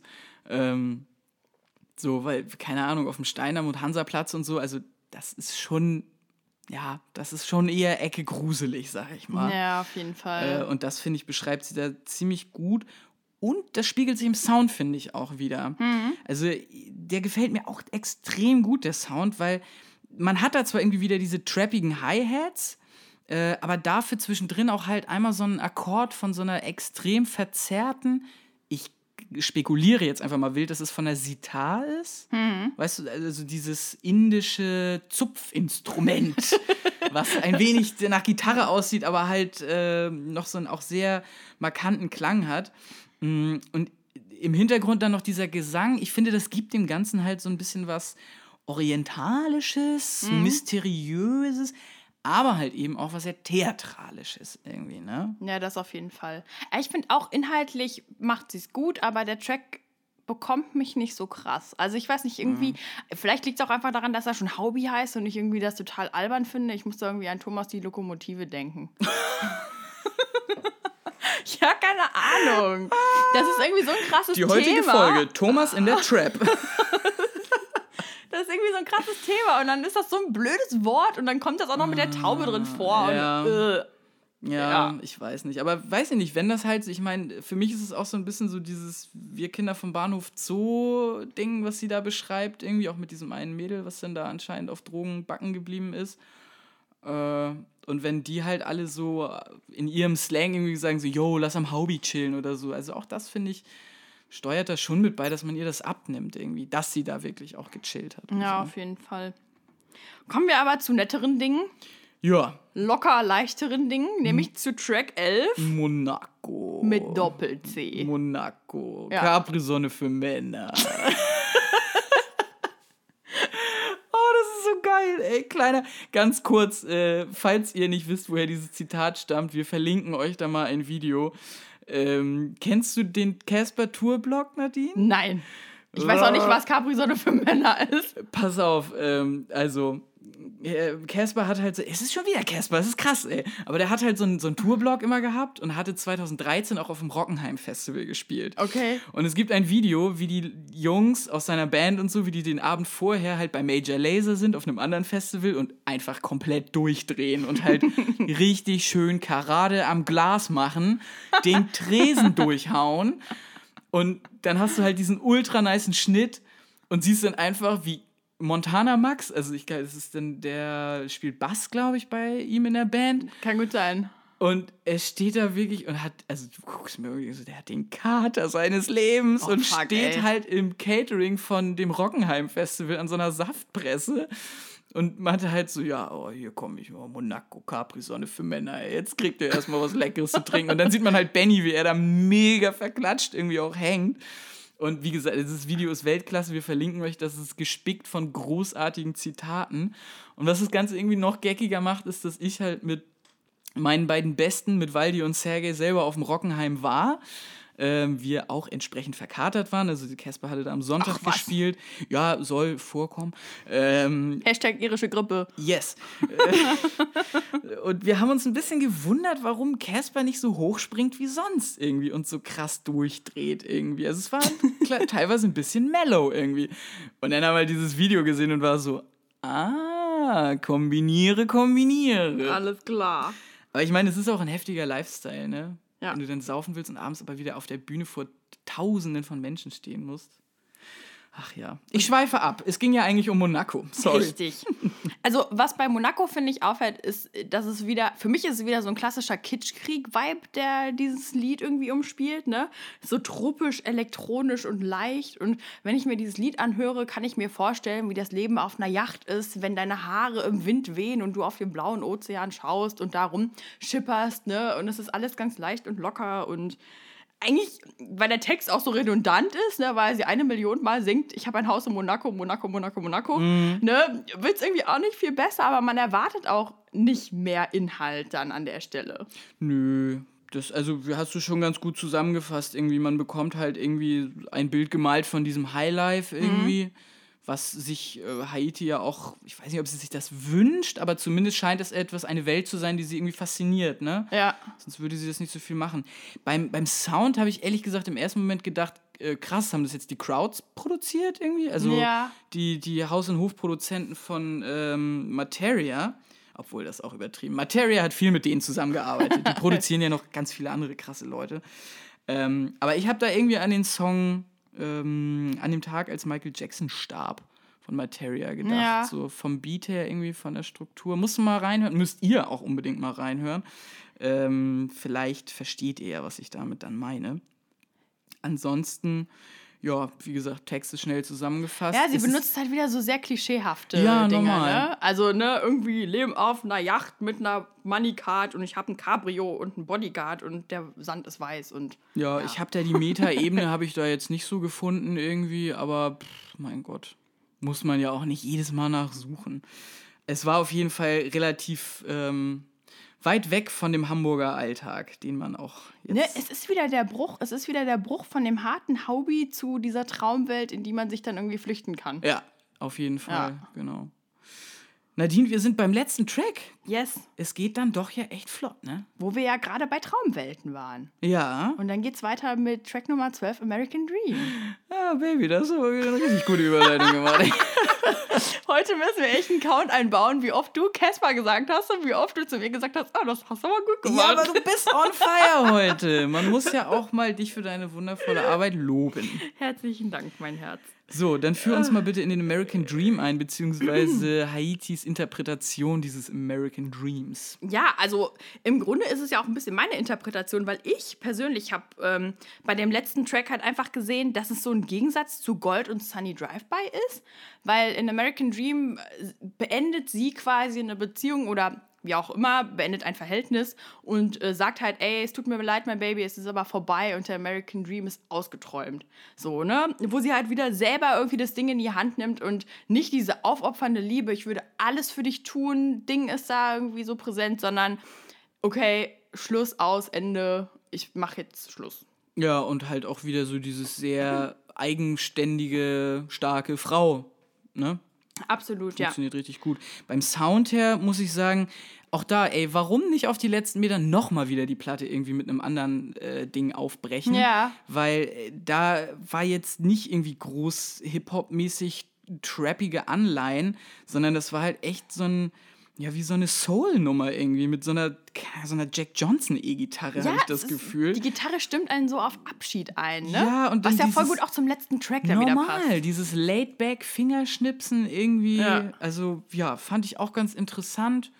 Und du hast schon du hast vollkommen recht, der Track bringt einen echt ziemlich gut raus aus der Scheibe. Ja, voll. Aber ein Ding, was mir dabei noch aufgefallen ist, ja. ist, ähm, dass sie an einer Stelle auch sagt, äh, irgendwas mit den Major-Labels. Was war denn das? Ja, ey, genau dasselbe habe ich mir auch aufgeschrieben. Pass auf. Ja. Sie, sie sagt nämlich, Major-Labels gehen pleite, schnelles Geld, andere Zeiten. Mhm. So, wo man sich dann auch so ein bisschen fragt, ist das der Abgesang auf die heutige Musikwelt? Fuck you, Nadine. ich habe wirklich auch original in den Notizen Abgesang stehen. Ach Quatsch. krass. Hier, Ja, guckst du. aber weil es halt, auch, halt auch total passt an der Stelle, ne? Weil Haiti macht ja wirklich alles selber. Und dann ist sie auch noch mit Kitschkrieg irgendwie unterwegs. Und natürlich ist sie jetzt bei einem Major-Label unter Vertrag, was natürlich so ein bisschen pikant ist an der Stelle. Ja, so, ein- so eine ganz kleine, so ein ganz kleine, so, ein- so ein Augenzwinkern Das ist so quasi. ein kleiner Piekser. Ja, ja. Ja, auch wieder auch sehr dezenter Nadelstich, der da gesetzt wurde. Ja. Aber auch total nice. Und ich meine, wir haben uns schon oft auch über so Künstler wie A zum J unterhalten. Ja. Natürlich die ganze Kitschkrieg-Crew irgendwie so dieser, wo dieser DIY-Aspekt ja tierisch im Vordergrund steht. So, wir machen alles selber, ey. Von ich überlege mir einen Text bis hin zu ich verschicke das Merch irgendwie selber. Ja. Ähm, und ich finde das total nice und ich glaube, das ist mega wichtig, dass es sowas gibt, weil das halt einfach Unabhängigkeit schafft. Man muss natürlich gucken, dass man das dann ausfinanziert bekommt. Und da sind wir wieder drum, da gönne ich den Leuten dann auch den Mainstream-Erfolg, ganz ehrlich, weil dann halt auch Kohle für nice Projekte irgendwie da ist. Ja. Ja, was halt diese Unabhängigkeit irgendwie betrifft, ich glaube, das ist halt auch so der Traum jedes Künstlers, ne? dass er natürlich nicht dem, den Druck eines Major-Labels irgendwie ja, gegenpressen muss und dass er einfach machen kann, was er will und was künstlerisch für ihn sinnvoll ist. Und ich meine, du siehst ja auch einfach, es ist ja heute in den in dem Zeit, Zeitalter auch möglich, ne? Du Total, produzierst stimmt. deine Tracks schnell, du produzierst deine Videos schnell, du kannst die selber schneiden, selber fertigstellen. Natürlich ist es viel Arbeit so, ne? Mhm. Aber gerade irgendwie, guck dir mal die ersten vier Tracks an, ne? die hat Haiti rausgeschmissen, bang, bang, bang. Ne? Ja. Jeden Tag guckst du und es ist was Neues draußen. Und es ist immer mit einem anderen Konzept. Und das hängt natürlich auch damit zusammen, dass sie das mit niemandem irgendwie durchklabautern musste erstmal. Und das, ja, dass halt keiner zu ihr gesagt hat, "Ey, das darfst du aber jetzt nicht sagen. Ne? Wo Ja. wir wieder bei diesem Disney-Image sind, ne? die natürlich alles glatt bügeln. Und hier Haiti, die nimmt das dann halt einfach selber in die Hand und sagt, ey, pff, ich mach, was ich will. Normal. Und das ist halt wirklich dann diese Punk-Ästhetik, die ich ja auch meine. Ja. So, die knallt halt einfach raus, ey. Die ist Ja. hier Pussy Riot im Deutschrap quasi so. die haut einfach raus. Und auch da muss man ja sagen, dass dieser DIY-Aspekt auch damals in der Punk-Szene total wichtig war. Ja. Ne? Dass du selber deinen Scheiß auf die Beine stellen kannst mit relativ einfachen Mitteln. Heute vielleicht sogar noch irgendwie ein bisschen einfacher, ne? weil du jetzt nicht mal mehr Mm, ja, nee, das, ah, das klingt jetzt auch zu fies. Was, du brauchst keine Instrumente mehr, die brauchst du ja schon noch, aber ich glaube, dass es einfacher geworden ist, Songs tatsächlich zu produzieren. Ja. Also du kriegst es ja teilweise echt mit dem Laptop hin, irgendwie ein Album aufzunehmen. Ähm, und deswegen, das finde ich super, dass die Leute da dann halt so, ja, so Gas geben einfach an der Ja, Stelle. absolut. Vom Sound her muss ich, hatte ich ja schon gesagt, ne, es bringt einen super raus. Hm? Ich weiß nicht, wie du das machst, aber ich höre Alben meistens, ich habe immer diese Repeat-Einstellung an, dass Ja. quasi nach dem letzten Song direkt wieder der erste losgeht. Und das ist halt so geil, wenn du American Dream irgendwie am Ende hörst und bist echt so, yo, jetzt geht's raus. Und dann knallt wieder dieser 100.000 Fans-Beat rein und du bist Ja. direkt wieder so, nice und Abfahrt. Ja. Also das, da merkt man halt wieder so, das Album ist halt einfach ein extrem rundes Ding. Es ist keine Stelle, die irgendwie langweilig oder überflüssig wird. Es ist super kompakt, ne? Dieser Trettmann-Effekt, von dem wir halt auch geredet haben, so. Ich wollte gerade genau dasselbe sagen. Ne? Ich habe nämlich auch, in unserer ersten Review haben wir das ja auch irgendwie äh, schon erwähnt, dass bei Tretti man dieses Album einfach in Dauerschleife hören kann und es Ja. wird nie langweilig, weil Genau. einfach die Komposition der Songs total klug gewählt ist und weil du nie so denkst, oh ja, jetzt wird's aber öde. So, ne? Und das ist halt irgendwie cool, dass man das nochmal findet, was vielleicht auch ein bisschen was mit dem Hause Kid-Krieg einfach zu tun hat, ne? Also, dass sie das einfach so durchplanen und natürlich mit ihren Künstlern auch zusammen machen, aber ja, also das haben die halt einfach echt drauf. Kann man nicht anders sagen. Super. Ich glaube, wir brauchen jetzt gar nicht groß noch ein großes Wrap-up dieses Albums machen. Ihr habt gerade wahrscheinlich jetzt schon irgendwie eine Stunde oder so, ich kann die Uhr gerade nicht sehen, äh, eine Lobpreisung auf dieses Album bekommen. Ähm, es ist einfach, ja, es ist Kunst. Ja, auf jeden Fall. Klingt wie bei Frittenbude. Nee, aber sie hat es auf jeden Fall gut konzipiert, gut durchdacht. Und ja, also ich nehme mir das ab, dass das genau die Musik ist, die sie gerade machen will. Und das finde ich irgendwie schön. Und ich freue mich natürlich umso mehr, wie gesagt, dass eine Frau gerade irgendwie damit so bekannt wird. Ne? Also ich meine, die erste Frau in 20 Jahren äh, Geschichte der Jews auf dem Cover Stimmt. und die erste Krass. im Deutschrap. Ne? Ja. Also es ist halt einfach super krass nur. Ja. Das gönnen wir ihr auf jeden Jawohl. Fall. Super. Wir wünschen uns mehr von sowas. ja, Ja. genau. Mehr Haiti und äh, Nachfolgerinnen auf jeden Fall. Und wenn ihr euch mehr von Let's Talk About Tracks wünscht, dann folgt uns doch auf ich. Sorry, ich musste jetzt hier so ganz sneaky nochmal den Service-Hinweis einbauen. Ja, das wäre auch richtig so.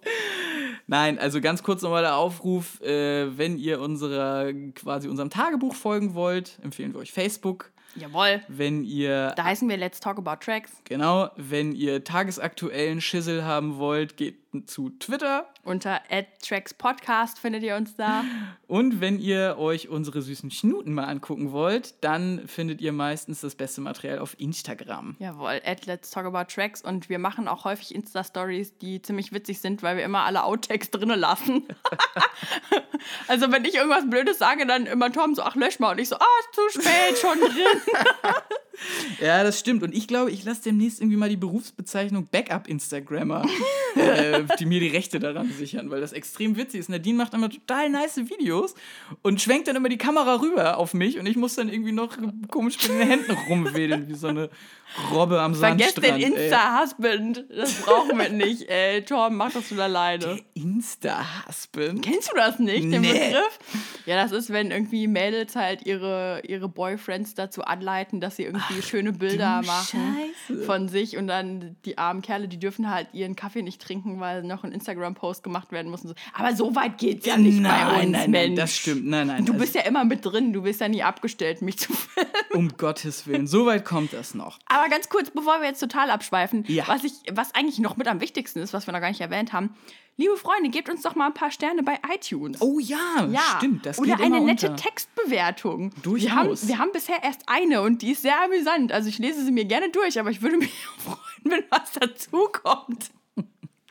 ja, In dem Sinne, schenkt uns unsere Liebe. Wir geben die Liebe immer wieder zurück. na sicher. Und äh, mit ganz viel Liebe werden wir jetzt diese Folge quasi auch in die äh, finalen Züge bringen. Final Countdown.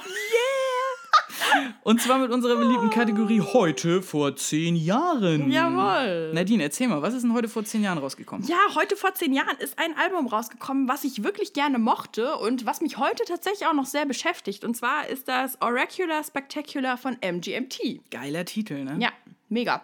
Das Cover finde ich so mittelgeil. Da sind die beiden irgendwie Nucky Day drauf, glaube ich. Also Aha. fast, fast so ein bisschen bemalt. Ist das so, so hat das so, so lila Stiche und so? Mhm. ja, ja, ja. So gut, dann- Sonnenuntergangsstimmung. Ah, ja, okay, dann weiß ich welches. Genau. Mhm. Aber das tut ja nichts zur Sache. Ähm, Tracks, die da drauf waren, die ich wirklich, wirklich gerne mochte, waren Kids zum Beispiel. Oder war, ist Kids Mhm, zum Beispiel. Das läuft ja auf jeder Indie Alternative Elektro Party. Jo. Und ist immer noch ein geiler Track, ne? Also auch wenn man die Kinder da am Anfang kreischen hört, weiß man direkt, was kommt. Und ah, ich mag den einfach. Ja, und da tanzen halt auch alle zu. Und deswegen finde ich das einfach mega gut. Auf jeden Fall. Ähm, Time to Pretend ist da auch drauf. Ist Ja. auch ein richtig nicer Track. ja, das war, glaube ich, das erste Lied, was sie rausgebracht haben. Ah, ja. Fand ich auch richtig, richtig gut. Und äh, kennst du Electric Feel? Nee. Oh, das ist auch ein super geiler Song. Okay. So ein bisschen sexy und ein bisschen düsterer halt, aber ähm, Mm. Die mega. Banks. Ja, doch, geht schon in die Richtung. ich wäre nie auf den Vergleich gekommen. Okay. Aber doch, auf jeden Fall. Es äh, geht schon so in die Richtung. Ähm, ja, hörst dir einfach nochmal an oder hört euch an.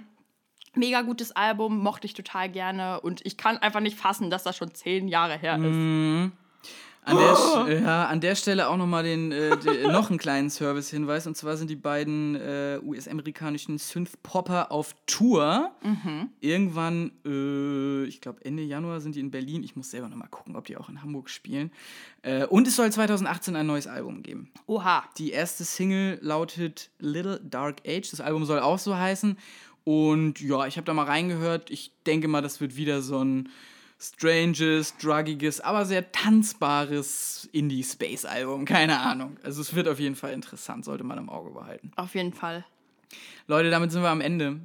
Also nicht am Ende, am Ende, aber am Ende dieser Folge. Boah, wobei ein bisschen am Ende bin ich auch. Ey. Der arme Torben. Na komm, dann äh, bringen wir die Leute mal nach Hause. Yes. Und du bringst dich gleich mal wieder ins Bett, damit du wirklich für nächste Woche dann auch komplett auskuriert bist. Ey, yo, fünf Tage krank sein ist echt nicht so witzig. Aber, liebe Freunde, Ich sehe dich schon wie den Falafelphönix aus der Asche steigen und in der Uni wieder abrocken. Falafelphönix. Der Falafelphönix. Dann bring uns mal nach Hause, Nadine. Liebe Freunde, das war Track Talk Nummer 7. Wir hoffen, es hat euch gefallen. Ähm, gebt uns, wie Torben immer so schön sagt, eure Liebe. Wir freuen uns äh, über jeden Zuhörer.